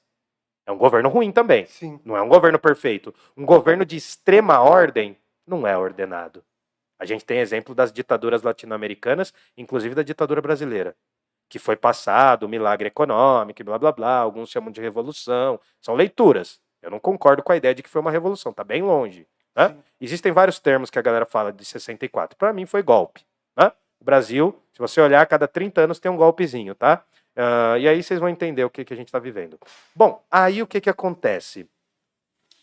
O governo timocrático, ele degenera num governo oligárquico, onde poucos têm muito e muitos não têm nada. Isso vai causar, muito bem Brasil isso aí, hein? Isso vai causar uma desorganização social tão grande, tão grande, tão grande, que a galera vai começar a pedir por uma sociedade onde as pessoas sejam minimamente iguais. É aí que surge a ideia de democracia. Em uma sociedade democrática, agora vem o caso. O Platão não está falando da nossa democracia.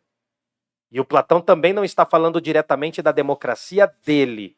Ele está querendo explicar que em uma sociedade democrática, onde tudo é igual e tudo vale, é uma sociedade marcada pelos sofistas, que podem enganar a galera. E ao enganar a galera, a sociedade democrática do Platão que ele retrata é uma sociedade o quê? Onde o pai tem medo do filho, onde o professor tem medo do estudante, onde os burros de carga, os animais mesmo, burrinhos de carga, não respeitam seus donos. A noção de democracia que o Platão dá é uma sociedade que começa muito igual, que dá um certo acesso às pessoas, só que ela acaba degenerando numa perda dos valores. É, de certa forma, uma crítica que o Platão está fazendo da democracia da época dele. Só que o Platão está falando assim: olha, o pior de um governo democrático está no fato de que os valores acabam. Não vale mais nada. Não é a democracia contemporânea, por favor. E aí, quando não vale mais nada, atenção para o que eu vou falar agora quando não vale mais nada, surge o último tipo de governo. Qual é? A tirania. Hum. Como ninguém mais acredita em nada, tá todo mundo se fudendo e todo mundo vendo a bosta feita, eu vou precisar de um salvador. Alguém que se Hum. que suba e fala: "Não, eu tomo conta do rolê". Ele entra, todo mundo fala: "Pô, ele organizou a coisa toda". Só que em determinado momento, ele se torna um tirano.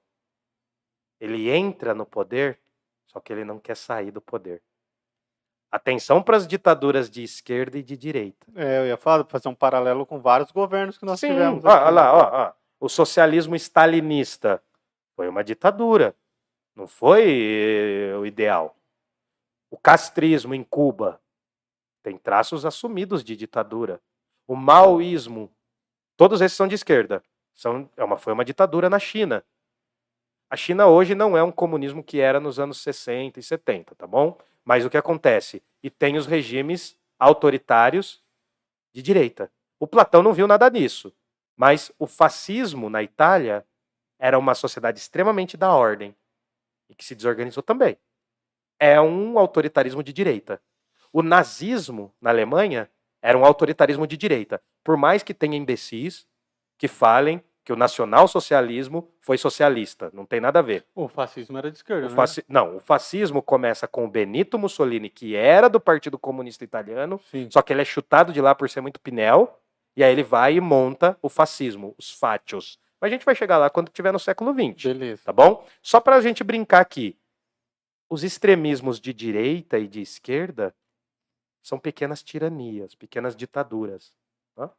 E aí o que acontece? Platão não pensou sobre eles, mas ele vai refletir sobre a imagem do homem tirano, do indivíduo tirano. Só que não é só o indivíduo do governo, o, o que, que manda. É todo indivíduo. O indivíduo numa sociedade tirana, ele vai ser tirano. Ele vai achar que ele pode fazer tudo, que mandar tudo, tá tudo bem. E aí o Platão vai fazer nesse canto, oh meu Deus, no canto não, no livro 8 e 9, uma análise da personalidade do tirano, do indivíduo que é tirano. O que que o indivíduo que é tirano faz? Ele faz a parte guerreira dele mandar na razão. Ah, A parte que era da alma, que era guerreira, passa a mandar em tudo. Por isso que você precisa ler os primeiros para você começar a entender, Entender- como tudo se é, amarra no então, olha como análise. E o tirano é o indivíduo que não respeita o, dea- o debate e o diálogo. Ele não sabe respeitar porque é um indivíduo marcado pela ira, pela necessidade de se impor. E aí, fechando esse raciocínio, eu vou definir a alma do tirano. E a alma do tirano, deixa eu ver aqui que é bonitinho. A alma do tirano mata a alma do tirano mata a razão. Ela comete um parricídio. A pior coisa é quando os artesãos e comerciantes ou os guerreiros matam a parte que tem que governar, que é a razão. O canto 9 é uma análise sobre é canto o tirano. Oh, meu Deus do céu. Não, sabe por quê? É que hoje Por eu tava. causa da é, Divina Comédia. Hoje eu estava preparando a Divina Comédia, que é, é, uma coisa da aula que eu dou. Aliás, se quiser se inscrever nas minhas aulas, só me chamar. Bom, ah, o canto Faça sua 9, propaganda. o aí, livro 9, o livro 9 vai analisar a figura do tirano. Por quê? Porque a figura do tirano é o extremo oposto à figura do rei filósofo, que foi visto lá atrás. A figura da tirania é o extremo oposto da sociedade ideal. Essas realizações políticas do mundo sensível nunca vão ser perfeitas. E o Sócrates fala, mano, o mundo das ideias, lá, a república ideal, a sociedade perfeita, nunca vai existir. Até porque se ela existir nesse plano, ela vai deixar de ser o modelo. Ao existir nesse plano, ela vai degenerar. Ela entra em conflito com o mundo das ideias, seria Sim. isso? Se eu tiro, é, ela tem que servir como modelo. Um, um governo mais justo, por exemplo, um governo ideal, ele tem que ser o modelo, tem que ser o nosso hori- horizonte. Mas quando a gente chega naquele horizonte, é que nem olhar o mar. A linha do horizonte. Vocês não tinham uma pira quando eram pequenos? Falar assim, meu, eu tinha uma pira, eu, eu ia pouco na praia, eu não podia ir. Ah, não tem nem como mostrar, falar, né? Eu ia, eu parecia o. Quando eu ia pra praia, quando era moleque, eu parecia o espantalho do Fandangos, velho. que eu ia de camiseta xadrez até aqui, ia de chapéu e ia de calça. No sol. Porque você não pode tomar Não sol. posso tomar sol. E Porque mesmo assim é eu me albino. queimava. É, eu sou Sério? camaleão albino. Mesmo assim, cara. Às vezes queimava o rosto. Você esquema muito fácil. Muito. Às vezes com mormaço eu me queimo. Caraca. Então não tinha protetor que desse conta. Eu era uma- um pivete que iria ir pra praia. E aí eu cheguei a ter essa queimadura até de segundo grau. Mesmo meus pais cuidando. Teve uma vez que não tava sol. E eu tomei o mormaço. Tomei o mormaço da praia, cara. Tava nublado. Cara, queimou, fez bolha aqui. Eu tava no pré. Nossa. Fez bolha no meu rosto.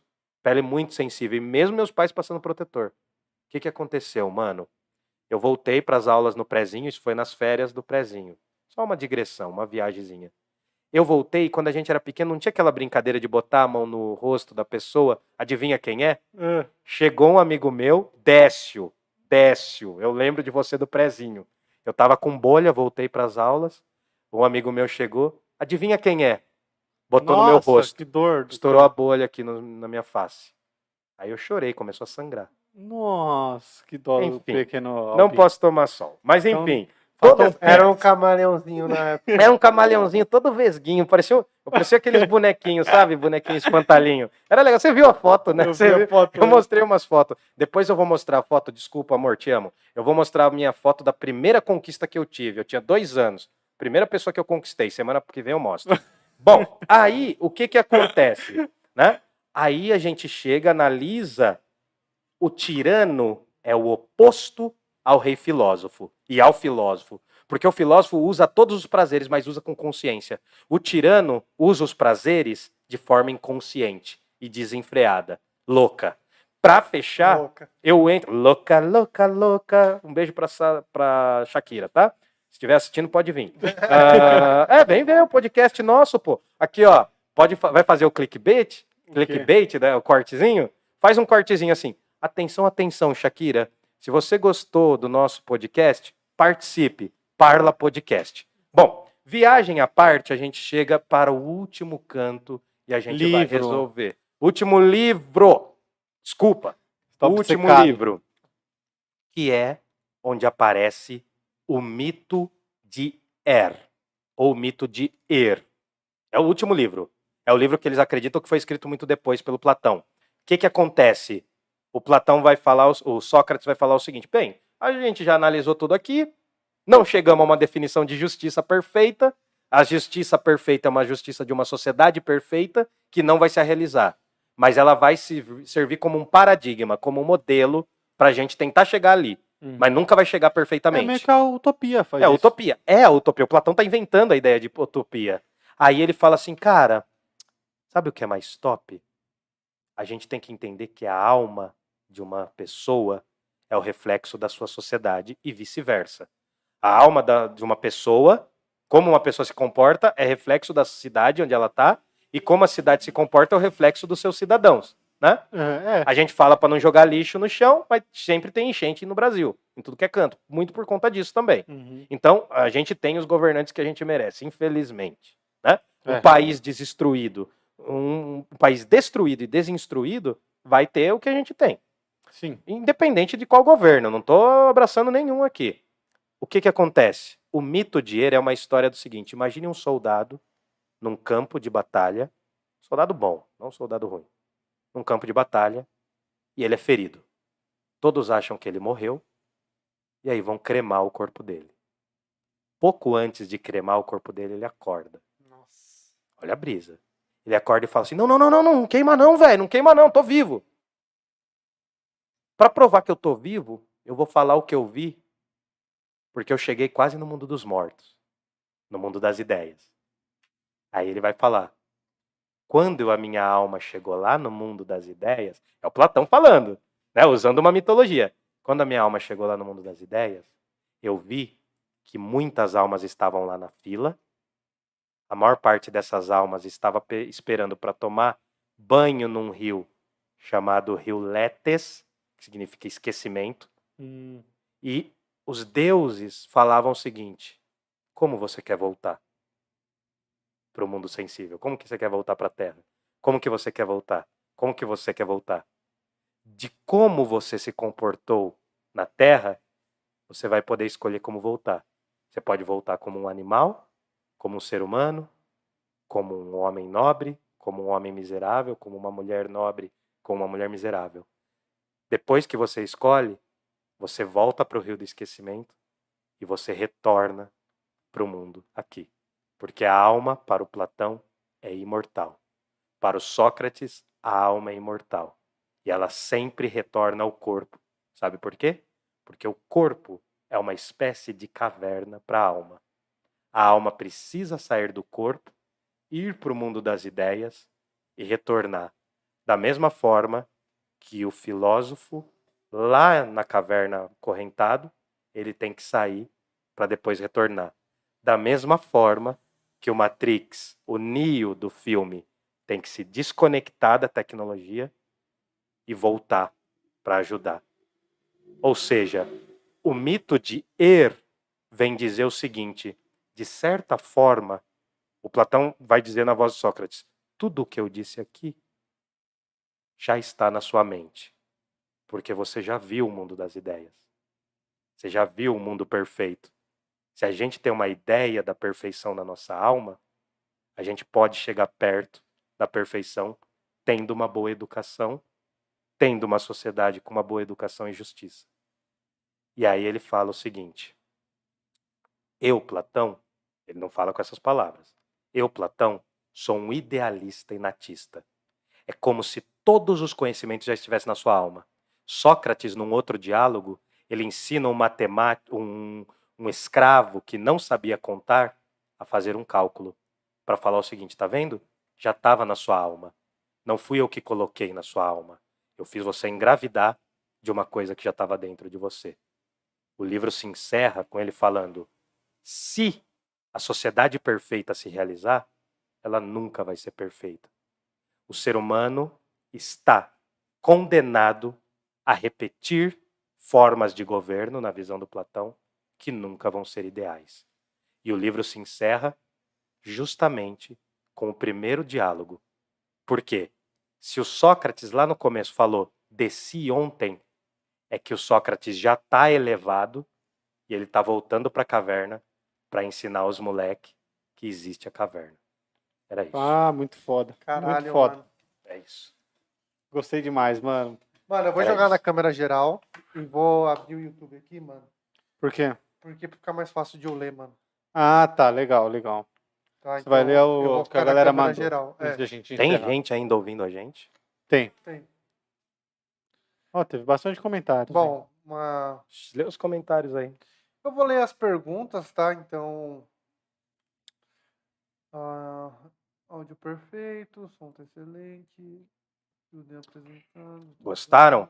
Então, então, então, nos apoie Ó, no pix, a Elizabeth arroba fez umas, parlapodcast. fez umas perguntas, mas é um pouquinho fora do contexto. Tia, Hum. é, a nossa tia, tia, a gente vai gravar um vídeo pra você e te mandar no WhatsApp no particular, tá? Tudo bem, Beleza? Vamos fazer isso? tudo bem, você que sabe, mano. Eu não mando nada. É, Aí a gente lê, porque ela mandou três perguntas. Uma tal- talvez eu vou fazer aqui, porque Hum. ela fez assim, ó. Saulo de Tarso foi mais inteligente que Sócrates. Eu acho que são inteligências diferentes, porque são sociedades diferentes. Não é Sócrates, da- ele não era um religioso. Saulo, que se transforma em Paulo, ele se converte, né? Uhum. Ele muda o rumo dele. Ele sai de perseguidor e passa a ser um perseguido. É Saulo, quando se torna Paulo, que vai fundar o cristianismo. Porque Jesus Cristo não fundou as igrejas. Ele falou de uma forma né, em que a sociedade tinha que ser tal. Não, não é uma questão de um ser mais inteligente que o outro, são linguagens diferentes. O, o Saulo, Paulo, ele foi profetizar em Atenas.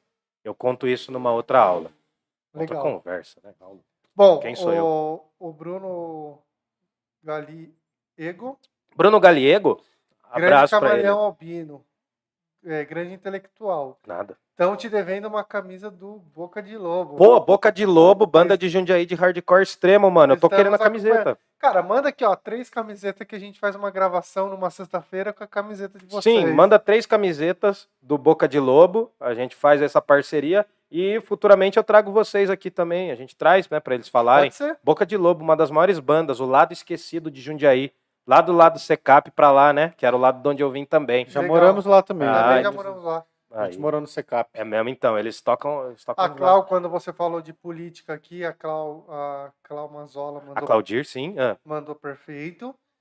Aí o Nicolas. Vamos lá, Nicolas. Você vai me fritar. Vai lá.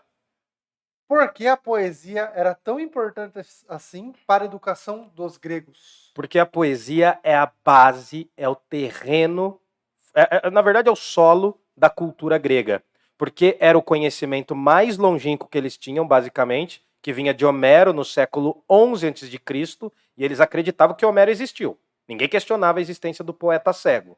E a Ilíada e a Odisseia, assim como os cantos homéricos, que são as três obras que sobreviveram do mundo grego, poe- do poeta Homero, ou atribuída a Homero, eram a base porque eles ensinavam as crianças, principalmente os homens, a ler por meio desses pergaminhos. Lembrando que, para fechar, antes era uma tradição oral, transmitida pela conversa, pelo papo. Já na época do Platão, existiam papiros, formas aí de organizar o texto com as obras de Homero, né? principalmente a Ilíada e a Odisseia. A gente sempre acaba retornando nisso. Sim. A Sim. poesia era importante porque era a base da cultura do mundo grego. Da mesma forma que a nossa base cultural é o nosso alfabeto, era como se a poesia fosse o primeiro alfabeto das criancinhas gregas, tá bom? Massa, massa. Aí minha avó passou aqui. É Onde legal, você né? tá vendo isso, mano? A avó passou, minha avó tem quase Vai parecer que ele tá 80 inventando. anos aqui, Ah. ela mandou um muito bom. É, porque tem, tem outra pergunta do Nicolas aqui. Calma, mano. Calma, chegar. ele tá chegando. Não, você eu, tá eu tava lendo essa pergunta que você acabou de ler, depois tem mais um comentário e já é outra do Não, Nicolas, mano. aí tem Tá a- inventando da avó, então. Tá aqui em cima o animal, a da avó tá antes. Você Você não sabe mexer em tecnologia, mano? Dá uma segurada. Vai, vai, faz o seu serviço. Esse podcast é bom porque tem dois irmãos sempre tretando. Cara, a gente tem que filmar os making off ainda. Aí minha mãe mandou aqui, estamos de parabéns, beijo mãe. Aí o Nicolas tem outra pergunta aqui, ó. Vai lá.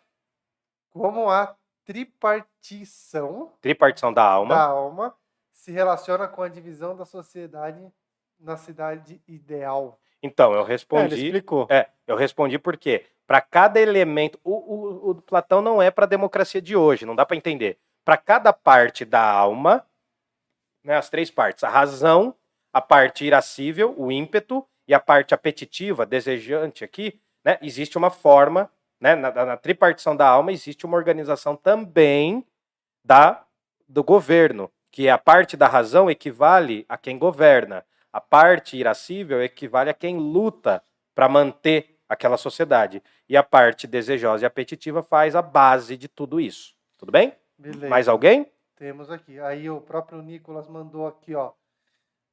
Hildon para vereador. Não, Jundiaiense em 2024. não, Eu apoio. Nós vamos fazer nós- o cardume do nós- Parla. É, É. não, não. Eu tô muito bem como um anarquista vagabundão aqui. Aí o Júlio mandou que a live tá foda, obrigado. Pô, valeu, Obrigado, Júlio. Júlio. Um abraço aí, Júlio. Sim. O meu tá fora de ordem aqui, eu acho. Deixa ele falar então, irmão. deixa vai eu brigar falar, com o cara? Vai brigar com o Não, cara? eu A gente vai fazer uma revolução na República Platônica. Tô Eu zoando. tô comentando com ele aqui. Aí o Yuki Hito, mano. Ô, Yuki, eu mandei o livro pra você, hein, Yuki. Aê! É, Logo Vai. deve estar chegando. Era cinco dias úteis. Eu Uhum. postei na. Antes de ontem? Foi? Ah, Foi antes de ontem. vai demorar, fi, vai demorar. Ah, Não vai, vai chegar rapidão, Rapidão. mano. Ô, é lá no sul, cinco dias daqui pra lá, tá é, bom. o rolê tá ótimo, tá ótimo. Falando em utopia, nas minhas histórias, uma situação fez a utopia acabar sendo destruída. Esse to- tomou uma distopia. Uhum. Doido, Bagulho doido. bagulho Ah, doido. então, o que acontece é o seguinte: o conceito de distopia a gente vai tratar na próxima conversa, possivelmente, que eu vou trazer algumas aqui. Vai ser um parla extra, um, um filobrizando extra. Tá? A gente vai ver se organiza isso daí para eu falar. É um dos temas que eu gosto bastante. Des- distopias do século 20 e 21. Tá a bom? gente pode falar já na próxima, Mas, né? é. Pode ser, vocês que mandam. O bora. gatinho tá aqui, ó. Tá. O Miau tá aí? Cadê? Pega ela aí. Beleza, vê se consegue aí. Ih, ela Ela não... não vai querer, não. Deixa ela. É, Liberdade. rodar. Vamos lá, vamos lá. Liberdade. Pro para os felinos, vai. Ah, Bruno Romano Rodrigues, grande professor Hildo. Porra, o Bruno é meu irmão. O Bruno Romano Rodrigues, o Xerel, famoso Xerel, estará em breve aqui, tá? Um beijo pro Xerel e pra Clara. Eu e a Milena somos padrinhos de casamento desse desgraçado, né? Que tá aí me ouvindo. Um beijo pra você, né? Um beijo na sua bunda, menino. Te amo. Tchau. Bom, é, Obrigado. Ele, ele mandou aqui, ó. O que resta da ideia de democracia grega nos dias de hoje? E aí ele manda, vereador é pouco, Hildo para imperador. Não, que é isso, mano. O poder absoluto corrompe absolutamente, como diria o padre Vieira. O que resta da democracia grega na nossa sociedade é porque os gregos inventaram uma noção. Vem cá, Miau, vem cá. Pode deixar ela andar na mesa? Um pouquinho, não muito. Tá filmando aqui? Tô pegando ela. Olha que fifizinha bonita. Agora vai, a live vai explodir. Olha que fifizinha Agora bonitinha. sim. Essa aqui, ó, Foi é tomar a- banho hoje, tá cheirosa. tá cheirosinha e virou o frozó pra gente, ó. Essa aqui é a Glaia Iepantina, é minha gatinha, tá? A minha gatona tá ali atrás, não tá aparecendo, mas tudo bem. Não, cara, resta pouco da democracia grega, até porque a democracia grega é diferente do que a nossa, da nossa. A democracia ateniense ela era participativa, direta e tinha escravidão. A nossa democracia é representativa, nós temos três poderes, nós temos uma noção republicana muito diferente do mundo grego, porém, entretanto, entre mentes, nós temos um povo muito, muito, muito. Não estou querendo generalizar, mas a gente tem um povo muito desvalido em relação. Também o mundo grego era igual, mas a gente tem um povo muito desvalido que acredita geralmente que política é só o ato de eleger alguém. Não é. Eu não estou criticando o povo, né? A gente não tem acesso como a gente deveria. Enfim, É à difícil. educação e ao conhecimento. Bom, é, eu acho que é isso então, pessoal. É, acabou. Agradecer a todo mundo que mandou Acabei de mensagem. descobrir que o Corinthians empatou um a um. É, mas tudo bem. Pelo menos a gente aprendeu alguma coisa É. hoje. Várias coisas. Nós estamos aqui, tudo pelo like. Peraí, peraí, peraí. Aqui, ó, vai lá. Tudo pelo like. Curta, comente, se inscreva no canal, divulga o nosso trampo, por favor, porque tem o que, Murilinho? Tem o que, Murilinho? Nós temos Vai lá, menino, tudo pelo like, manda aí, vai lá. Nós temos o nosso Pix. Tá pegando aí? Pix, arroba parlapodcast. Pix, arroba parlapodcast.com.br. Ajuda a gente Ou lá. então você pode ajudar pelo Apoia-se, que é o apoia.se barra parlapodcast. apoia.se barra parlapodcast. E obrigado aí a galera, porque a gente chegou a mais de 3 mil horas, agora a gente quer chegar a 4 mil. Porra, é incrível Vamos como, fortalecer. como as pessoas pararam durante 3 mil horas pra assistir a gente, É, né, cara? ou Que deve ser- legal. Ou deve ser muito as nossas mães assistindo várias vezes. Ah, cara, 3 Não, mil horas é não. muito tempo. Não, nenhuma mãe ama tanto o filho assim. Ai. É, bom, então ajude a gente. Entrem lá no site da IC Pinturas. Sim. Lá, se precisou de pintura residencial, comercial, entrem lá no site. É o melhor serviço. Os caras são os mais caprichosos. Eu tô falando de verdade isso, não é por propaganda, não, mas eles são mesmo. Serviço limpo. E lá você faz seu orçamento de forma gratuita, ou por É telefone ou por e-mail, é só mandar lá.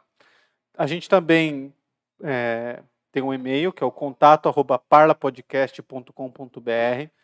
Lá você pode mandar sugestão de pessoas que a gente pode convidar. é, elogios. Ajudar financeiramente, que é bom, a gente está trabalhando Se quiser muito. patrocinar, pode mandar a proposta por lá. Divulga a gente. Divulga a gente, isso é para todo mundo, divulga a gente aí.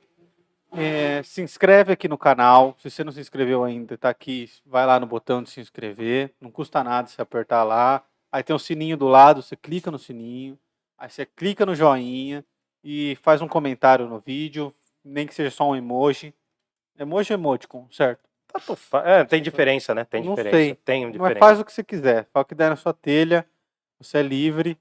E por último, mas não Ah, menos importante, A gente vai comer já já um lanches do Que nós Smash, um- Smash, um Smash lanche esperando. Burgers. Essa é a justificativa da nossa ansiedade para terminar aqui. Eles não queriam nem saber. Passou, chegou no livro 7, mano, já tava. Os caras estavam Os só caras querendo já tava- mastigar. os caras já estavam fazendo proposta para dividir o vídeo em dois, para acabar logo vai comer. acabar, né? Aqui, ó. A gente tá tudo pelo like e tudo pra nos alimentar também. Então, então entrem lá no site, no, no Instagram do, do Smash, Smash, Smash Burgers e faz seu pedido por lá, tem o cardápio lá. É, toda sexta-feira eles fortalecem a gente aqui. Então, por favor, fortaleçam eles lá também. O pessoal é gente boa e o lanche é muito bom. Sim, e foi bruto, cara, ó. Estudo, mano, estudo. É, Vai ler a cara. República, procura uma edição mais baratinha, que a minha é meio cara.